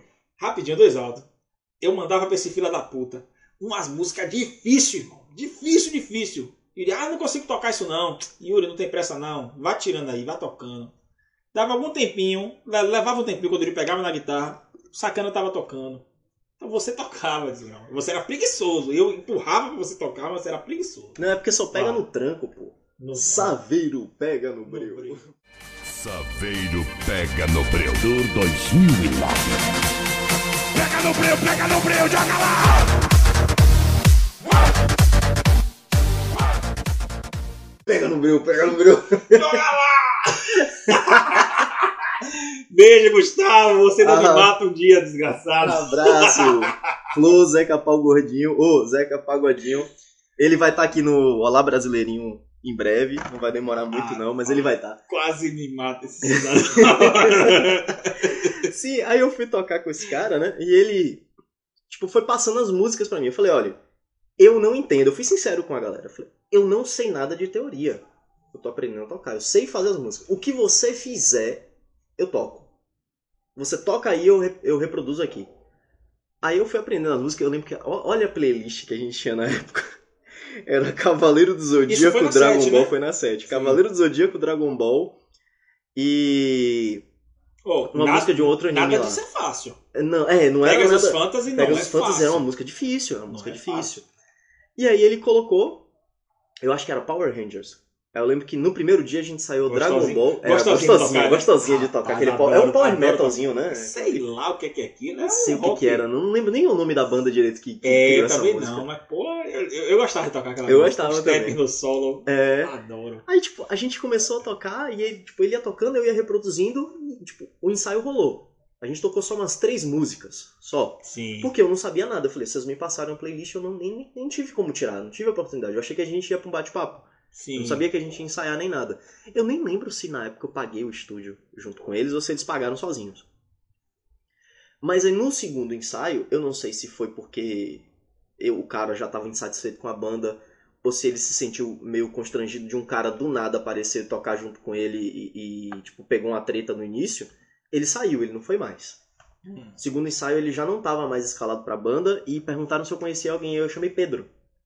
Pedro, grande Pedro. Pedro era meu, era meu concunhado. E o cara era muito bom. Tem uma palhetada muito, alternada é. absurda. Toca muito também, Absurdo, cara. Toca muito. Eu E- não sei como ele tá hoje, que eu nunca mais tive contato É, com sim, ele. sim. Eu, eu vi uma postagem dele Aliás, no eu vi Instagram. no Instagram da guitarra da Flying V dele sim, lá em Adailton. É, sim. Abraço Adailton. Adailton foi o luthier que reformou Samara. E ele com o cara, velho. ah, que mundo ele- pequeno é, da porra. Abraço pequeno, Adailton. é. Fez um trabalho, rapaz, que trabalho, viu? A guitarra tá linda, a guitarra tá voando. Abraço Adailton. Desculpa aí por qualquer coisa. Desculpa aí qualquer e obrigado pela paciência também, mas, porra, reformou Samara. Oh, meu Deus. Guitarra voltou redondinha, né? Oxi. Rapaz, a gente começou a tocar e aí a banda começou a andar a partir daí, com o Pedro. E o primeiro show da gente foi no Irish Pub, na época que ele era na Barra. Misericórdia, Donaldson. Como a gente era ruim. Como a gente era ruim, mano. A gente não era pouco ruim. A gente era ruim pra caralho. Porra, com todo respeito a Milton, que de longe era o melhor da Não, banda. Milton é morro. Milton de longe era o melhor cara da banda. Ele era muito bom tocando bateria, ele era bom tocando guitarra. Ele tinha uma noção muito boa de música. E era sensacional ter, ter um, um cara desse apoiando você. O único problema de Milton é que ele tocava rápido demais, que ele se empolgava. É. A gente ficava em pânico. Milton era um metrônomo desregulado. Desregulado. Ele começava na pegada e depois ele se empolgava, falou, saber de Foda-se. Foda-se. Vou botar esse guitarrista pra se lear na hora do solo. E Pedro, Pedro Tu tá em 120 BPM, no meio da música tá em 140 e vai embora. Fácil. E Pedro embora. era um cara que gostava de tocar rápido. Então ele acompanhava Milton. No show, puta que pariu. Teve uma música que a gente tocou, irmão, que Milton se empolgou, acelerou na bateria, Pedro acelerou na guitarra. Eu falei, aí vocês querem me fuder, hein? Tudo isso acontece nas entrelinhas. É. Enquanto você tá tocando. Você olha Enquanto pro tá outro, tocando. você olha pro outro e aqui a minha. E a mão já. E a, a, a ler, a tendinite aqui batendo. Ou seja, gente. Não, paletado em Power Rangers, não. em Power Rangers, Pedro tem uma, pala- uma palhetada alternada muito forte, muito bom. A minha palhetada alternada é uma merda. Né? E o cara tem um, um palme sinistro. Então ficava de foder a música. Mas aí, como eu não conseguia acompanhar o ritmo do cara, e mito aquele desgraçado acelerava a porra da música, eu tacava pra se fuder, eu ficava. Não, não, ah, ah, achei dessa Bahia, né? jogava a mão pra cima e fazia o Belmarx. Foda-se. Belmarx não nos processe. É. E eu tentando aparecer no show, né? a gente, não, a gente vai fazer uma parada legal. Sem saber que a gente não era legal. A gente não era bom. A gente não era divertido, a gente nem era bonito. Sim, aí a gente tocando lá e Milton acelera muito. Como ele acelera muito a música, eu já fiquei meio perdido, já fiquei meio foda-se. E a gente era ruim pra caralho, então o que, que foi que eu pensei? Eu pensei assim, ah, vamos fazer uma parada pra chamar mais atenção, né, velho? Aí minha namorada na época, assim, não, vamos maquiar vocês. Bela ideia, né? Aí vieram passar uma porra que um. Não sei que satanás era aquilo, não. Enfiavam no olho um. um- um- parece um palito com a ponta. Um lápis de Preta. olho. Não, não era um lápis de olho, não. Era uma parada que era, sei lá, delineador. Invente um nome, crie na sua cabeça o nome que você achar melhor. Você, mulher que assiste meu podcast. Que assiste, não, que ouve meu podcast, Lápis de olho. não era lápis, que não era lápis de esgrama, não era lápis. Irmão, o nome é lápis de olho, irmão. Então, lápis de olho Se de tinta. fosse uma toreba dessa largura, ia ser lápis de olho. A bitola. A bitola era lápis de Hum. olho. É o nome, o nome científico pra isso foi designado lápis de Era olho. um pote. Era um, fina, era um, grossa, era um potinho. potinho, abraço. Ou, não, desculpa. Ela vai matar. Vai matar a gente, velho. Ela vai matar a gente. Ai. Era um potinho cinza com a tampa preta. Aí tirava e a tampa era um palito. Então já não é lápis de olho. Não é lápis de olho. Já. Agora eu discordo de mim mesmo. Sou obrigado a discordar da minha própria ideia. Isso prova que você é quase tão humilde quanto eu, que não voltaria atrás da palavra porque não tenho motivos pra isso. Simplesmente não tenho motivos pra voltar atrás com minha palavra. Então ela passou aquela parada no meu olho Que e falou que assim: é, não lacrimeje. Só que quando a pessoa tá apontando algo pontiagudo pro meu olho, o reflexo dele é chorar, porque ele acha que você vai furar ele. É o famoso não morra. Não morra, mas aí não tem, Não, não depende de mim. Tá, obrigado. obrigado pelo seu conselho. Aí eu já falei isso pra ela, eu falei, meio que não dá, né? Já tava pingando. Eu entrei no palco parecendo um integrante do Kiss que tava derretendo. Gente. Tava o olho todo melado. Era pra entrar a crise, você entrou uma personagem de filme de terror. Sim. O, o chamado. É, aí Pedro entrou com a cara branca. E É a- o chamado que tem uma. Era o chamado que a mina do, do, do poço com a cara meio branca. Samara. Samara. Que é o nome da sua A guitarra. minha guitarra. Aqui, Tá o, vendo o aí? mundo é todo, ó. O mundo, O o mundo é redondo, cíclico. gente. O mundo, é, o mundo não é plano. O Não é, um- não é, uma planeta, esfera, é redondeta. Dá, dá uma volta, pô.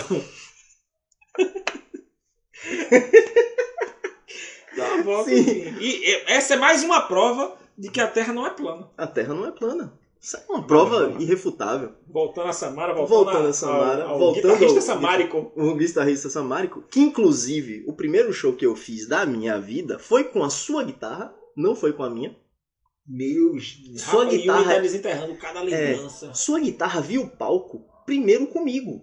Ou seja, descabaçou minha eu guitarra. fui um talarico musical. Talarico musical. Novo É, conceito aí pra novo vocês. conceito. Pode utilizar a partir de agora. Pode utilizar em toda a sua seu círculo social aí. eu libero, eu, eu, eu deixo vocês usarem. Patentinho. Tem que dar dinheiro. Que e dar aí dinheiro, eu né? processo quem usar indevidamente, né? É Aí verdade. você ganha dinheiro e Então não dinheiro use sem o direito. Eu vou patentear e se Exatamente. você usar de qualquer forma, eu vou descobrir e eu vou usar o meu amigo pra processar você. E eu, infelizmente, terei todo o prazer em processá-lo. Que é o certo.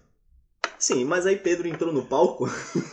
o assunto é totalmente Gente, perdido. Que aleatório. Eu falei que a parada a partir do momento agora era groselha. A gente vai passar pra parte pra parte que a pessoa gosta de ouvir, não porque é bom, mas porque é ruim. E a gente gosta, o brasileiro gosta do que é ruim. Ah, Volta pra Pedro, bora. Vamos lá, Pedro entrou no palco com a cara branca e a palavra morte em japonês na testa. Seguindo um anime chamado Detroit Metal City. Que é muito bom. É muito perfeito. É uma coisa que vale a pena você assistir. Você que gosta de música, ou gosta de rock ou qualquer coisa, assista, procure Detroit Metal City. Você vai, você vai ver e é interessante, é engraçado. É 7 minutos, você não vai perder muita coisa. 7 a 11 minutos cada episódio. É rapidinho, assista, assista, vale a pena. Aí ele entrou com essa maquiagem, só que ele tocava pra caralho. Aí quando a gente começou a tocar, a galera ficou, que povo confuso, hein? Que coisa estranha, hein? E a gente tava num evento de cultura japonesa. Acho que era um Toque Uni, alguma coisa assim. Hum, É- Era um evento de cultura japonesa para cantar músicas de pop japonês ou músicas de anime song. E a gente já era estranho pra eles. A gente tava estranho. aí, pô. Sim. Aí a gente fez o show. Foi uma merda. Todo mundo falou que foi uma merda. E uma coisa interessantíssima do cenário underground.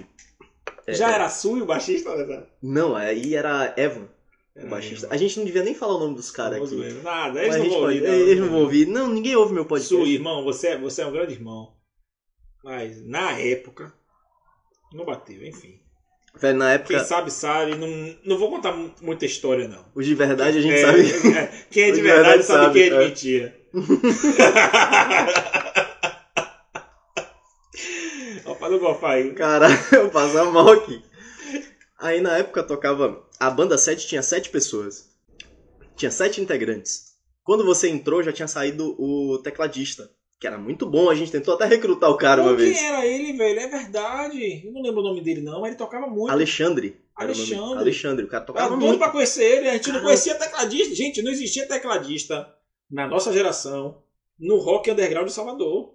Não existia. não. Não, não tinha. Vá procurar. É. Rapaz, E a gente- o cara tocava, Ele velho. era muito bom, mano. Ele era muito bom. Hoje ele trabalha fora do. Ele traba... Acho que ele trabalha fora do país agora. Mas não sei como é que tá ele em relação à música. Mas ele era Sim. muito bom na época. Sim. E a gente tocava a troco de ingresso. A gente vendia ingresso pra ter dinheiro pra banda. Todos. É, não tinha Também- negócio de dinheiro. O, o cenário aqui era fudido, Também mano. passei era por essa fudido. escravidão aí. A gente era ruim e fudido. Quando a gente foi melhorando aos poucos, que aí a gente pensou, não, a gente precisa evoluir mais, tal. a gente pegava o dinheiro do show e investia na própria banda. A gente tentava investir na banda pra ver se a gente tinha sucesso. Eu lembro que a gente participou do Verão Coca-Cola, com- fez a- aquelas inscrições, a gente foi o quarto ou quinto mais votado da Bahia Caramba, na, na época. A gente passou pra segunda, a gente fez uma seleção e a gente tocou no Bahia Café Hall pra uma audição tipo, com juízes, mano, tipo Superstar. Caramba aí, ó. E, tipo, surreal a parada. A gente teve. Porra, a gente teve uns 10 mil votos, acho. 10 mil votos? Por aí, velho. Foi nessa faixa. A gente tinha muito voto. A gente passava o dia todo votando em casa, mas é claro que sete pessoas sozinhas não conseguiam votar muito. Sim. Tinha uma galera que votava na gente. A gente teve velho. muito voto, muito voto. A gente tava no top 5. Com certeza a gente tava no top 5. A gente passou pra segunda etapa. Na eu época. Conheço, eu conheço esse sacana aqui tem tempo, mas eu não sabia Tem, disso. porra. A gente tocou.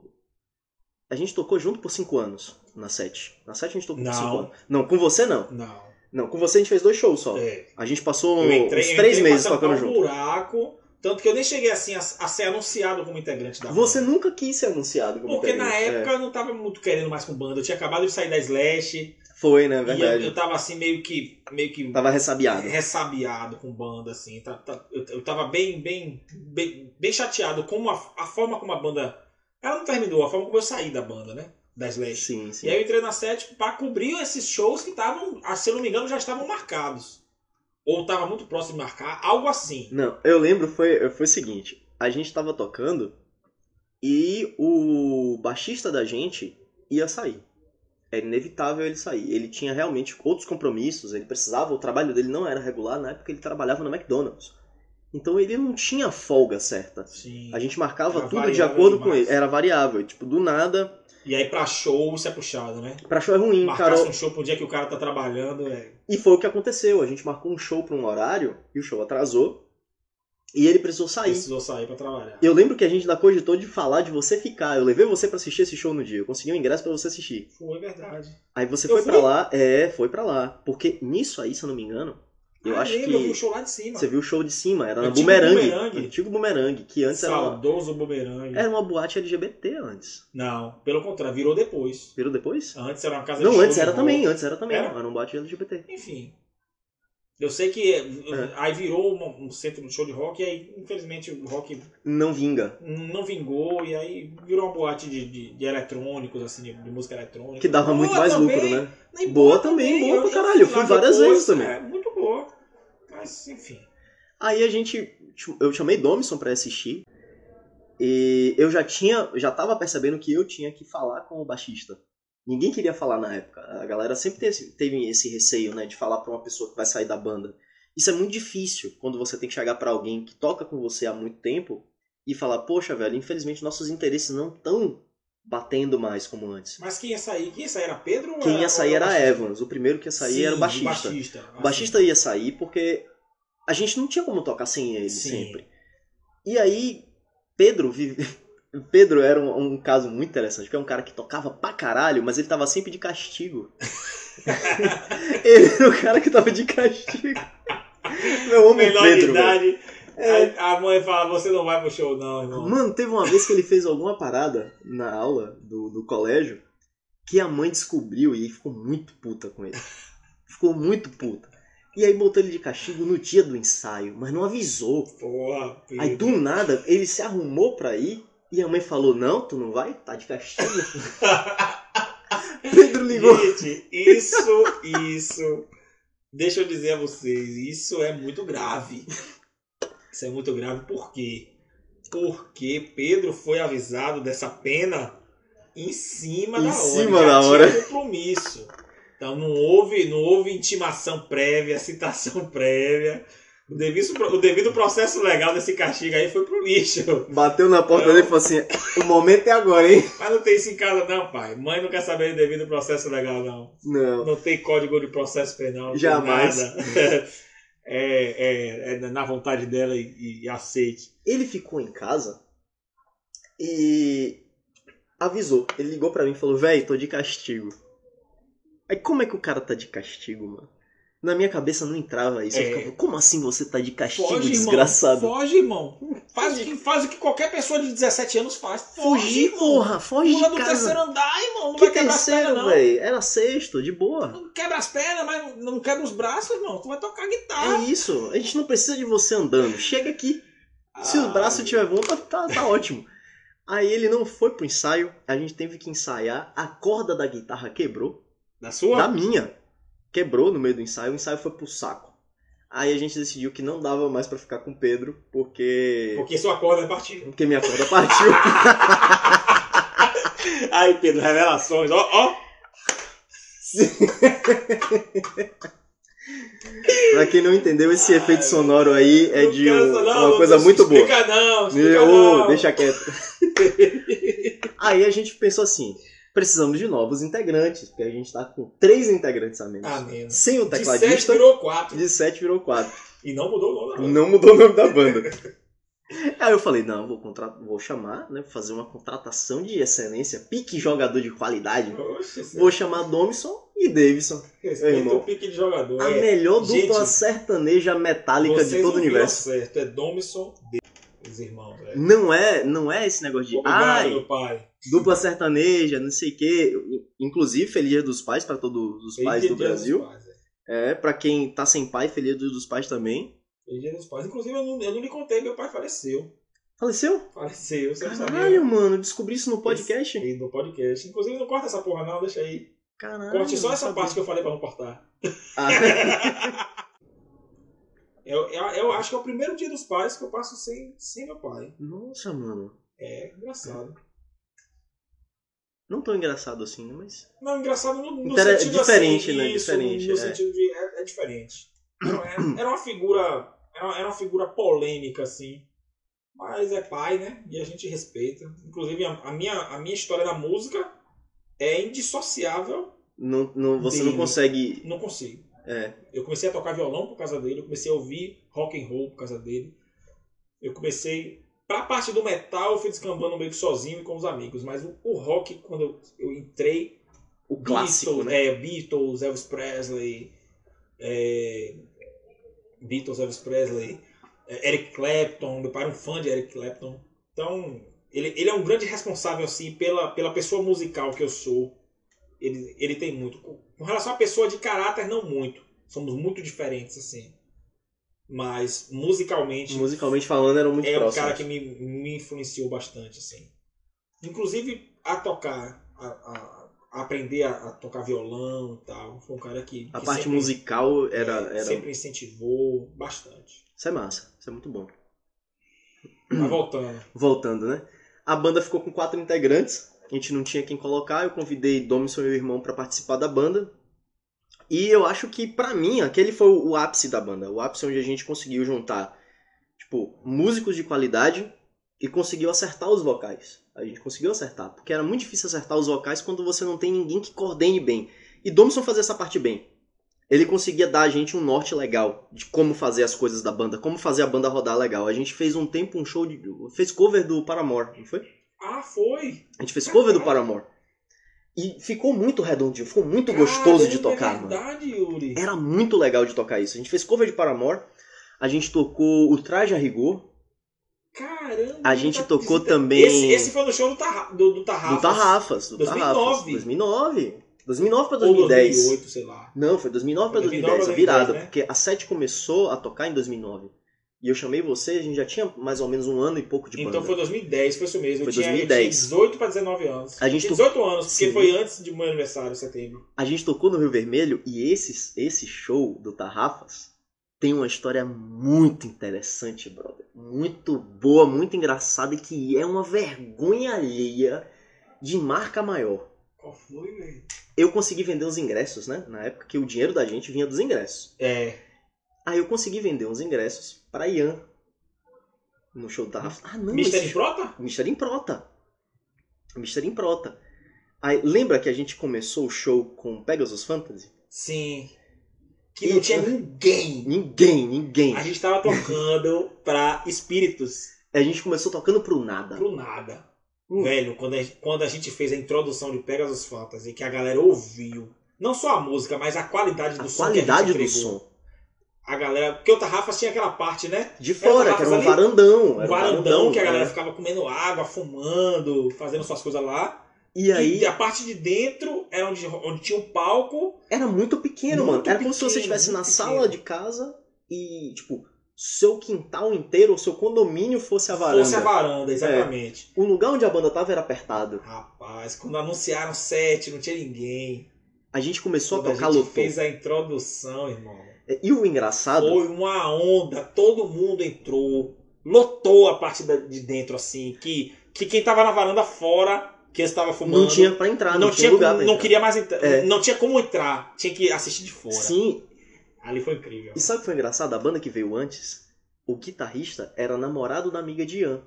Que ele tinha convencido aí e comprou ingresso Hum. também, né? Comprou ingresso, tá? tá eu tava felizão, vindo ingresso pra caralho, né? Aí a gente tava do lado de fora, eu, ele e a amiga. E os caras finalizaram o show da banda com Pegasus Fantasy. Porra, é mesmo? E a gente tava lá e a banda do cara, com todo o respeito da face da terra. Era muito ruim. Era ruim pra caralho. Caramba, eu não lembro disso. Eu bebia nessa época, não, né? Não, você não bebia. Caramba, que memória Você ruim, não bebia disso, nessa Yuri. época. A gente tirou umas fotos no, no Tarrafas e tal. E aí foi pra frente escutar a banda. Aí ele falou: Ah, é, é, tá tocando uma banda, vamos, vamos escutar. Eu ouvi Ian falar assim: A banda tá tocando, vamos lá pra frente. Só que antes ele tinha dito: A banda da minha amiga está tocando. E eu não ouvi direito, tava muito barulho. Sim.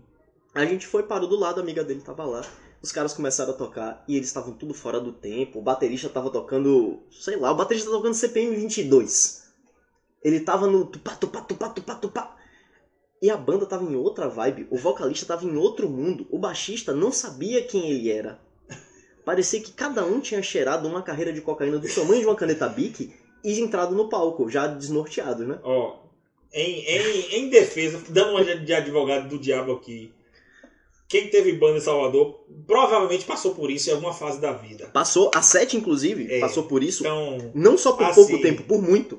a- assim, a gente não, não vai dizer que é bom. É Não. ruim pra caramba. É ruim. Mas nós fomos assim também. A gente foi, a gente foi. Esse Salvador, enfim, né? Eu não estou me isentando do problema. É, Só estou afirmando que os caras eram ruins Eu vou, também. eu vou contar a história do solo de. de. de. de. De- Que música foi aquela, caramba? Tinha um solo difícil pra caramba que eu errei o preset da pedaleira. Foi tiro Foi no Jaspion, Jaspion. foi Jaspion. Jaspion, porque era meio Eu- tom, era meio, meio tom tom abaixo. Era meio eu tom utilizava abaixo. afinação normal e eu utilizava uma pedaleira que tinha um pitch shift que eu tocava as músicas que tinham uma afinação diferente com esse pitch shift. Então a música tinha uma música que era meio tom abaixo e uma música que era um tom abaixo. Aí, pra, como a minha guitarra é, é com trava, Floyd Rose e tal, mudar a afinação é. Impossível, praticamente não, impossível. não vai mudar no Então meio eu utilizava esse, esse pitch shift. É, Já vou contar logo, já comecei. Já começou, E já aí eu vai, estava já vai. tocando Jaspion, que era meio tom abaixo, e eu tava o tempo todo meio tom abaixo, a base, tudo, né? E na hora do solo tinha um preset, de um lado era um preset meio tom abaixo, do outro lado Esse é o era primeiro o show preset, nosso. era o preset com afinação normal. Rapaz, eu pisei no, no, no, no pedal errado, liguei o preset meio tom acima, ouvi que tava meio tom acima, eu, eu senti que tava meio tom acima, mas não tinha mais como consertar, era um solo muito rápido, muito rápido, e, e- e se você pensasse, você errava. Então eu falei, quer saber de uma? Efeito Doppler, quem quiser que aceite, e toquei a a Zorra meio tom acima, a banda meio tom abaixo, e ó, não sei como foi, mas essa, essa história é massa. Engraçado que eu toquei, quando eu terminei de tocar, que eu trouxe pro preset certo, que eu voltei pra base certa, né? Eu fiquei pensando, caralho, caguei, Caguei. o show, mano. Caguei o show. e eu na base, fazendo a base no automático e a mente pensando assim, porra, meu irmão. que foi que eu O que fiz? foi que eu fiz, velho? E tal. E Pô, meu irmão, eu sou um merda. acabou que talvez para algumas pessoas nós tenhamos sido a merda que, as, que algumas bandas foram pra gente quando a gente tava ouvindo. Exato. Então é Mas isso olha aí, galera. Não, eu vou voltar pra isso aí. Eu vou voltar pra isso aí. Sim, aí na hora que a banda começou a tocar, Ian me chamou, né? Ian me chamou, a gente foi lá pra frente e eu tinha escutado que uma banda, uma banda qualquer ia tocar. E simplesmente eu fui pra frente com ele, ele e a amiga e a gente começou a ver a banda dos caras tocando. Aí eles começaram com umas musiquinhas aqui e ali de é um Pô, velho, era aquele rockzinho bem bem CPM. Né? Era, Era, uma- era, era o punk. Era, Era um o punk. hardcore. O, era o mais hard pra- emocore da época. Sim, né? era mais pro hardcore e o emocore do que tudo. Né? Eles É. tinham várias. Eram vários covers que eles faziam, não eram de uma banda só. E eu lembro que eu comecei tipo, a perceber que era ruim já na segunda música que eles estavam fazendo um cover do Charlie Brown Jr. Aí eu falei, porra, tá. Tá pesado, tá difícil. aí eu fiquei, porra, mas até aí de boa. Aí os caras começaram a tocar uma outra. Eu falei, maluco. Eu não era bom de nada, mas eu sempre fui bom em criticar os outros. Eu sempre fui bom. É aquele papo do coach. Tipo, você não é bom, mas você. Nunca chegou em lugar nenhum, mas Nunca é, se você né? quiser o caminho do sucesso, pode É me seguir aqui, que é esse aqui. Me siga, que é esse aqui. Era o papo do coaching. Eu posso dizer que eu fui um dos primeiros coachings do, daqui de Salvador. Aí o cara começou a tocar. Eu falei, misericórdia, o cara é ruim. Que banda ruim. Aí Ian começou a dar risada. Aí o guitarrista tava todo perdido, mano. Ele tava todo perdido. Eu, no lugar dele, ia estar em pânico também. eu ia estar em pânico pra caralho. Se eu tivesse fazendo o que ele tava fazendo, eu ia estar totalmente cagado. E o cara tava fazendo as paradas e eu malhando ele. Maluco, esse cara é muito ruim, bicho. Não é possível um negócio desse. E Ian me cotovelando, né? Você foi o crítico que eu pedi para as pessoas não serem. Aí os caras estavam tocando e eu tava malhando. Eu tava malhando, cara. E Ian dava risada e me cutucava. Dava risada e me cutucava com o cotovelo. E eu ficava, porra, ele tá gostando, né? Tá me incentivando, né? ele tá me incentivando a sentar o pau nos caras. E eu tava lá, malhando, malhando, malhando. Do nada ele virou pra mim e falou, ô irmão. Ô, velho, na moral, parei aí. Que o pivete guitarrista ali é o namorado dela. Diz- Ah, você tava do lado da Eu tava do lado, tava-. Ian, eu e a namorada. Tipo, eu estava no meio. Eu estava no meio dos dois. E eu sentei pau no namorado da menina. Caralho, esse maluco é muito ruim. Aí a mina deu uma risada. Aquela, aquele Sem graça, amarelaço. velho. Aí ele pediu pra eu parar e ela falou assim: É, né? É assim mesmo. Ele não é muito bom, não. Ele tá começando. Ele é ruim, né? Ele é ruim, né? Ficou aquele, aquele clima sem graça. Anos depois a gente encontrou com ela. É, tipo, ela tinha feito o mesmo intercâmbio que ele pro Canadá. E quando ele voltou de lá pra cá, ele, ele marcou comigo. Ele falou, Bom, bora no, no restaurante e tal. A gente foi num restaurantezinho aqui perto, onde a gente mora. E ela tava junto. E aí a gente começou a conversar e ele puxou esse assunto. Mano, eu fiquei com a cara, querendo enfiar a cara na bunda. E não, não tinha ângulo, sabe? Faltou flexibilidade. Senão eu tinha enfiado. Faltou um saveiro. Pô, pega, pega no breu. Se eu tivesse a flexibilidade do cara do Saveiro pega no breu, eu tava lá, mano. Eu tinha enfiado a cabeça na bunda fácil. Porque eu tava muito sem graça. E esse não foi o único, o único momento de, erro da vida. Ah. A gente fez o primeiro show, juntos os dois, no Irish Pub. E o cara tinha trocado o endereço do Irish Pub e ninguém sabia. Ele não avisou direito, ele lançou na internet muito depois, muito, muito em cima. Então quando a gente começou a tocar, não tinha ninguém. Eu lembro que você falou, tipo, não tinha ninguém. A gente abriu o primeiro show da gente com uma música chamada Viva Rock. Viva Rock é um. Eu um- me perdi, eu me perdi. A gente tá onde? A gente tá que no. época foi essa? A gente tá no primeiro show que você fez com a Sete no Irish Pub na Barra. Eu não lembro, pai. Eu É. não lembro desse show. Pra você ver. Eu não Ainda bebia. bem que você não bebia. Se você bebesse, você não sabia nem que você era eu mais não hoje. lembro. Eu, assim, eu lembro que a gente fez um show no Irish Pub. Mas eu não lembro nada. eu não lembro nem o que a gente tocou. Yuri. Olha, a gente chegou lá e o cara ficou forçando a barra pra gente começar a tocar. Não tinha chegado o público, tinha só as bandas no lugar na hora. Meu Deus, eu não lembro disso. Tava começando a chegar gente, ele falou: se vocês não tocarem agora, vocês não vão tocar mais. Começou a apertar a mente, aí Carol, vamos tocar, vamos tocar. A gente começou a tocar e a gente ficou. A gente repetiu o repertório. Esse, esse foi o primeiro ou foi o segundo Foi o show? primeiro show. Então o Tarrafas a gente repetiu o repertório. O Tarrafas a gente. Não, o Tarrafas a gente incrementou. Incrementou. Foi aí entrou o Paramore. Aí que entrou Paramore, entrou outras coisas. Sim, sim. Lembrei No agora. primeiro a gente realmente estava tocando só o repertório da Sete Cru, Só, só a- o, o, o J-Rock. só o J-Rock. Verdade. E a gente tava de convidado, a gente ia abrir o evento. É, Não tinha nada.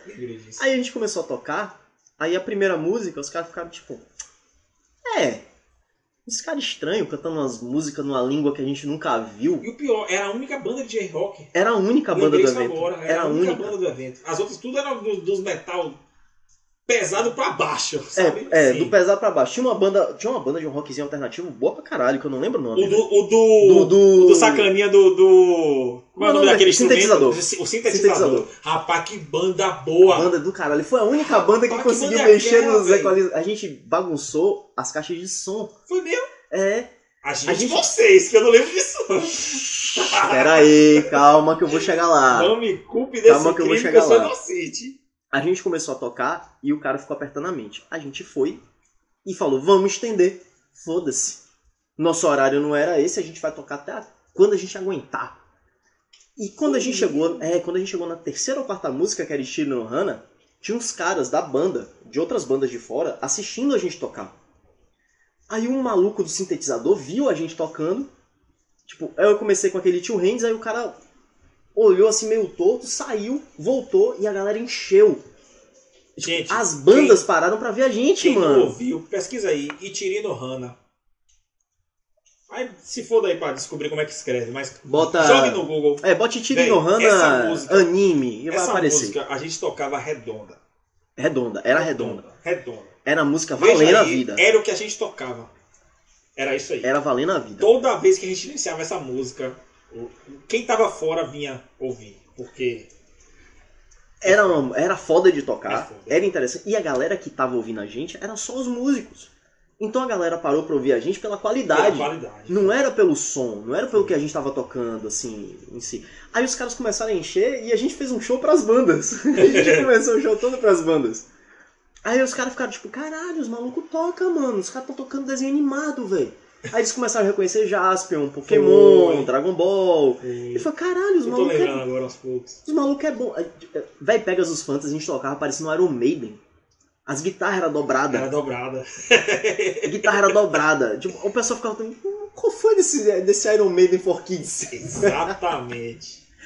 Era interessante isso. Tipo, a gente não ganhava nada. O cenário daqui é muito fraco pra isso. Eu fico triste com essa situação.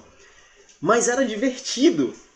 Sim, mas conte o crime que você fez. Você mudou a equalização. É, quando terminou o show, eu falei, Domison, eu tô puto. Se foda essa porra. Vou bagunçar essa caixa toda. A gente pegou e mexeu na equalização A da caixa. gente não. A gente sim. A gente a gente você, sim. Você me deu apoio mexi. moral. Não, não. Eu fui omisso. Fui omisso. covarde. Fui covarde. Foi covarde. Eu, Eu não me lembro.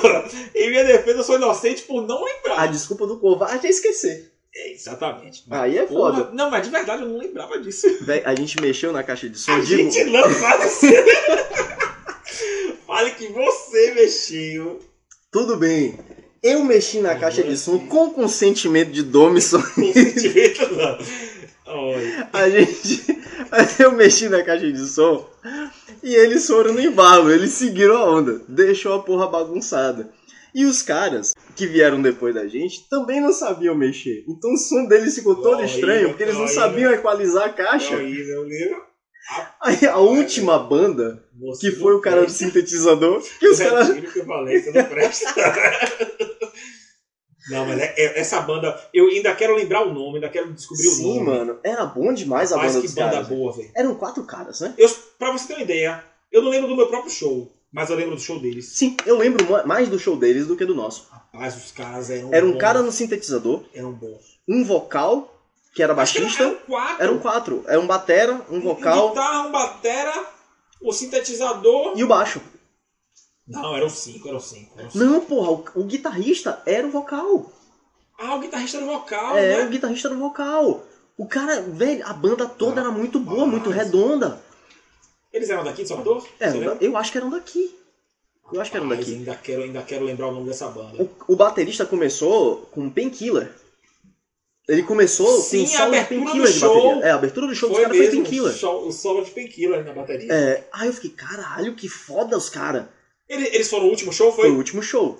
A gente ficou até o final, eu lembro. A gente ficou até o finalzinho e eu lembro que ele, ele foi mexendo na parada, e, tipo, no equalizador e falou, caralho, tá tudo. Tá tudo é ruim, tudo ruim aqui. Bagunçaram tudo. E eu pensando, caralho, fudi o show dos caras. Mais um pra conta. E aí?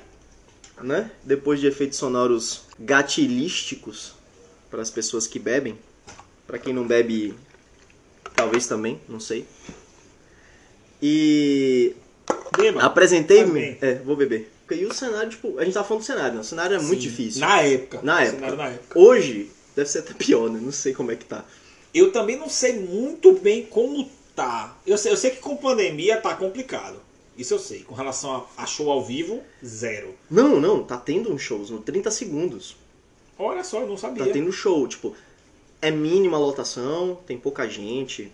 É o suposto, é aquele seu- suposto organizado de estamos seguindo Estamos todas seguindo, as, é, as é, medidas de, o famoso. Mas enfim, Sim, seguimos a OMS. a gente também não pode criticar É, não dá porque, pra julgar, senão os caras vão cara, morrer de fome. É, É, é difícil. Morrer de fome assim, também é, foda, a gente difícil, não, é, não é isso, mas tipo. Tem, um- tem uma expressão que é em casa que não há pão, todos brigam e ninguém tem razão. Exato. É mais ou menos a realidade que a gente tá. É. Mas assim, tirando essa, essa que é a realidade que eu desconheço, o que eu sei é as bandas que eu conheço em Salvador, sobretudo do, do metal, hoje estão trabalhando mais com lives. Tem muita banda aproveitando para lançar material, CD, EP, materiais até já prontos que elas já tinham, que estavam parados e estão lançando. Então, e outra, cara, a gente está em um período de muito frutífero assim para o metal em Salvador, que é, que é o que é o, que eu consigo dizer. Para além, para além das bandas tradicionais que a gente sempre teve, que eu não vou citar, citar o nome porque não precisa, já são bandas grandes demais para eu ficar citando, enfim. Mas a gente tem, caramba, a gente tem bandas como a Hypatia, do rapaz, um som dos caras muito bom, um death metal, rapaz, de verdade assim, raizão, bonitão, fundamentado também. Bonito de ouvir, mano. Bonito de ouvir. É um som gostoso de ouvir. Abraço, Boni. Você é um guitarrista da porra. Difícil pra porra tocar vítima. Tô sofrendo pra tirar aquele. pra fazer aquele. aquele cover, viu? Mas enfim. Tem a Hipátia, tem uma banda que eu descobri agora também. Que depois eu descobri que os caras eram da Crotalos, que eu conhecia mais novo, eu não sabia. Que é a Síndrome K. Eu vi numa live do Quarto do Som. Excelente também, inclusive recomendo você e a todos os ouvintes aqui do podcast assistirem. Acho que ficam salvas no Instagram dele. Cara, é uma. O cara. eu não lembro o nome dele. Do. Do. Do. do cara do quarto do som. Não sei se é Matheus, enfim. Ele é, é- é de São Paulo. Mas o cara tem um conhecimento musical, assim, escuta tudo, velho. Tem um, o nome é Quarto do Som porque ele tem CD, vinil, coisa pra caralho. E o cara entende tudo, conhece tudo. E é um cara, pelo que eu, pelo que eu, pelo que eu vi, né, das, da- das lives dele, um cara gente boa, tranquilão, assim, irmão mesmo. É o que parece. Ainda não conheci, mas enfim. E eu conheci a Síndrome K. Eu conheci, não, eu vi a primeira vez, mas por lá. Boni tinha me, tinha me falado deles, eu descobri depois na, na live do Quarto do Som que eles eram a banda Crotalos, pelo menos o baterista e o, e o, e o baixista vocalista. E que eles, eles, eles lançaram um álbum agora, sensacional, de fuder de ouvir. Tá em minha playlist salva, eu ouço praticamente todo dia no Deezer. Rapaz, um som da porra. Tem a, tem a Beyond the Evolution, prog em Salvador. Yuri, Não conheço essa. essa eu não conheço. escute, escute. Beyond É- Evolution. É muito de fuder, muito de fuder. Um vocalista monstro, monstro. É, eu não conheço ele, mas eu sei o nome, eu sei o apelido que é Nikuri, Nikuri. que é o que o pessoal fala, eu não sei o nome dele, mas enfim. É, o cara canta demais, velho. Quando eu vi esse cara cantando, eu falei, não. Vocal limpo, vocal agudo, vocal grave, vocal drive, vocal gutural. Monstro, monstro. Uma banda monstro, um baixista monstro, um guitarrista monstro de ouvir, cada solo sinistro, batera monstro. O que mais que a gente tem de assim que eu posso falar, que eu, que eu, eu, tenho acompanhado, a Hypatia, a Beyond, Que essa mais? também já, já é das É. antigas, que eu, já, que, que eu já citei, que é o Agrestia, os caras também são da porra. Não conheço pessoalmente, eu conheci por Luz, pelo trabalho de Luz Sim. mas também tá em minha playlist, tá lá salvo. Uma banda, eu, eu vou dizer a você, eu ouso a dizer, é uma banda necessária de ouvir pro mundo que a gente tá hoje, pro Brasil que a gente tá hoje. Se você não ouviu ainda, ouça o Agrestia. Agrestia é muito bom, mano. Eu vi o é Agrestia, é um eu vi o de Agrestia ouvir. num show que eu não lembro qual, não sei se foi um palco do rock ou algum desses shows que eu, eu ouvi o Agrestia, se eu não me engano eu estava bêbado, eu não lembro exatamente, mas quando eu ouvi o álbum produzido por Lois, Sim. o gatilho veio na mente, eu já ouvi essa música. Incrível, sensacional. Os caras, monstro, monstro. O que mais que eu posso dizer? E tem o Augusto também, né? Que minha banda, escuta aí. Eu acho o seguinte: de todas essas bandas, a que eu tenho mais é, propriedade pra falar, para que vocês comecem a escutar, é a Augusto. Errou! É um som que é um som pesado, é um som bom e vale a pena vocês escutarem. É, eu convidei Domus aqui para falar um pouco sobre música e sobre o cenário que a gente viveu né, na época. E que foi um cenário difícil. Ainda é. ainda é difícil. E que, para quem curte um, um rock em Salvador e sabe como é a dificuldade de você escutar uma música boa, né? E agora que a gente tá sem o. o- como é o nome As daquele? O casas de show- as, as casas as casas de de show show, em geral não fecharam, existem, né? né? A gente tá tendo show no 30 Pra rock roll, segundos. pra, pra É. rock no geral. né? Do rock pra lá. Sim, sim. O 30 segundos ele tá funcionando e ele tava tendo alguns shows até alguns meses atrás. Que eu não, Não- sabia, inclusive. É, não posso dizer isso agora. E não sei quais são as bandas que estavam tocando lá. Fui convidado para ouvir um cover do Charlie Brown Jr. Que, Bom. se não me engano, foi aniversário do, da morte do Chorão. Do Chorão. Um pouco, há, um pouco tempo atrás. também, sou fã, viu? Aí teve um show com um cover do Charlie Brown Jr. Não sei dizer qual cover é. Então não posso afirmar pra vocês, não posso falar nada, não sei como é que tá sendo, não frequento o ambiente. É, não posso criticar, nem falar bem né, do, do espaço. Eu gosto do, do bar 30 segundos, eu curto o ambiente dos caras, pelo que eu soube, era tudo bem bem feito, assim, na medida do possível, as pessoas não estavam muito aglomeradas, não tinha tanta gente no evento. Porém, o cenário continua difícil nessa época. Eu acho que quando voltar da pandemia, né, quando a gente sair desse estado de calamidade que a gente vive, vai continuar difícil. Talvez seja até um pouco mais complicado do que antes, porque o cenário do rock não é um cenário fácil como é o do axé, como é o do pagode aqui, que tem um público muito maior, né? Que também tomaram um grande baque nessa pandemia. Tomaram um baque assim, gigantesco. A gente tem que falar assim, imagine, pra essa galera do mainstream foi uma porrada muito grande. Imagine pra gente do, do underground, Sim, sabe? sim. Pra galera do, do pagode em geral, que já era. Já tem um cenário estabelecido, já tem um cenário forte, ele já tem shows, já tem tudo. É difícil, é complicado. Imagine pro rock, que não tem um público tão grande quanto. Pelo menos aqui na Bahia não tanto. Então a gente não tem um apoio. Em Salvador. Em Salvador, é verdade. O rock no interior, inclusive, É mais forte do é que mais aqui. forte que aqui. É muito mais forte Eu do digo isso aqui. porque eu, eu, eu vou muito no interior, minha família é do interior. E eu digo a vocês, cidades que eu não acreditava, assim, de tão pequenas, terem casas de show lotadas mais que em Salvador. Isso. Então, Tipo, aqui em Salvador, é porque a gente tem essa mania, eu acho que isso é uma coisa que a gente tem que parar. é, Parar e pensar, Salvador não é a a Bahia. capital, mas não é a Bahia. É, Salvador não representa a Bahia. Não representa a Bahia. Principalmente no De cenário verdade, musical. De verdade. É, no cenário musical, não representa a totalidade do cenário. O cenário aqui é muito difícil. Eu já cheguei a tocar em outras bandas além da Sete. A gente fala da Sete aqui porque foi a banda que eu toquei com o Domison. É uma banda que eu toquei com ele por mais tempo. A gente chegou a entrar em palco juntos, shows e tudo. A gente teve a Madame Lampião, que foi um projeto que tá aí perdido pra sempre. Foi excelente, a gente teve, mas tipo, a gente nunca foi a a gente palco era mais ele. maduro. Sim. Não chegou aí a palco, a gente era mais maduro. A gente montou uma banda assim. Com. Assim. Já tinha uma identidade, já sabia onde queria chegar. Enfim, tinha tudo pra dar certo, mas não deu. Não deu. Paulão, Acontece. Paulão na batera, Paulão é monstro, amo sensacional. Paulão. Abraço, Paulão. Rapaz, Fantástico esse que cara. batera, velho. E aí a gente chamou Tainá, que é uma amiga nossa que. Eu não tenho adjetivo pra dizer assim, é um artista. Não dá pra qualificar Tainá Ela é fácil. artista. Você não consegue dar adjetivo suficiente pra ela. A gente tem pessoas muito boas no nosso cenário. A gente tem bandas muito boas, com propostas excelentes. Infelizmente a gente não tem apoio. Esse podcast ele foi feito única e exclusivamente para as pessoas que gostam de música, ou seja, para todas as pessoas da face da Terra. Muito velho Ah, isso. deixa eu dizer uma coisa aqui antes da gente fechar. Tem, tem três coisas que eu preciso falar. E aí você Verdade. se foda na edição. Eu- não, a não primeira é, isso você bota no final. Não. Feliz aniversário pra Nara. Nara! Que esse podcast vai sair depois do aniversário dela ou no dia do aniversário dela.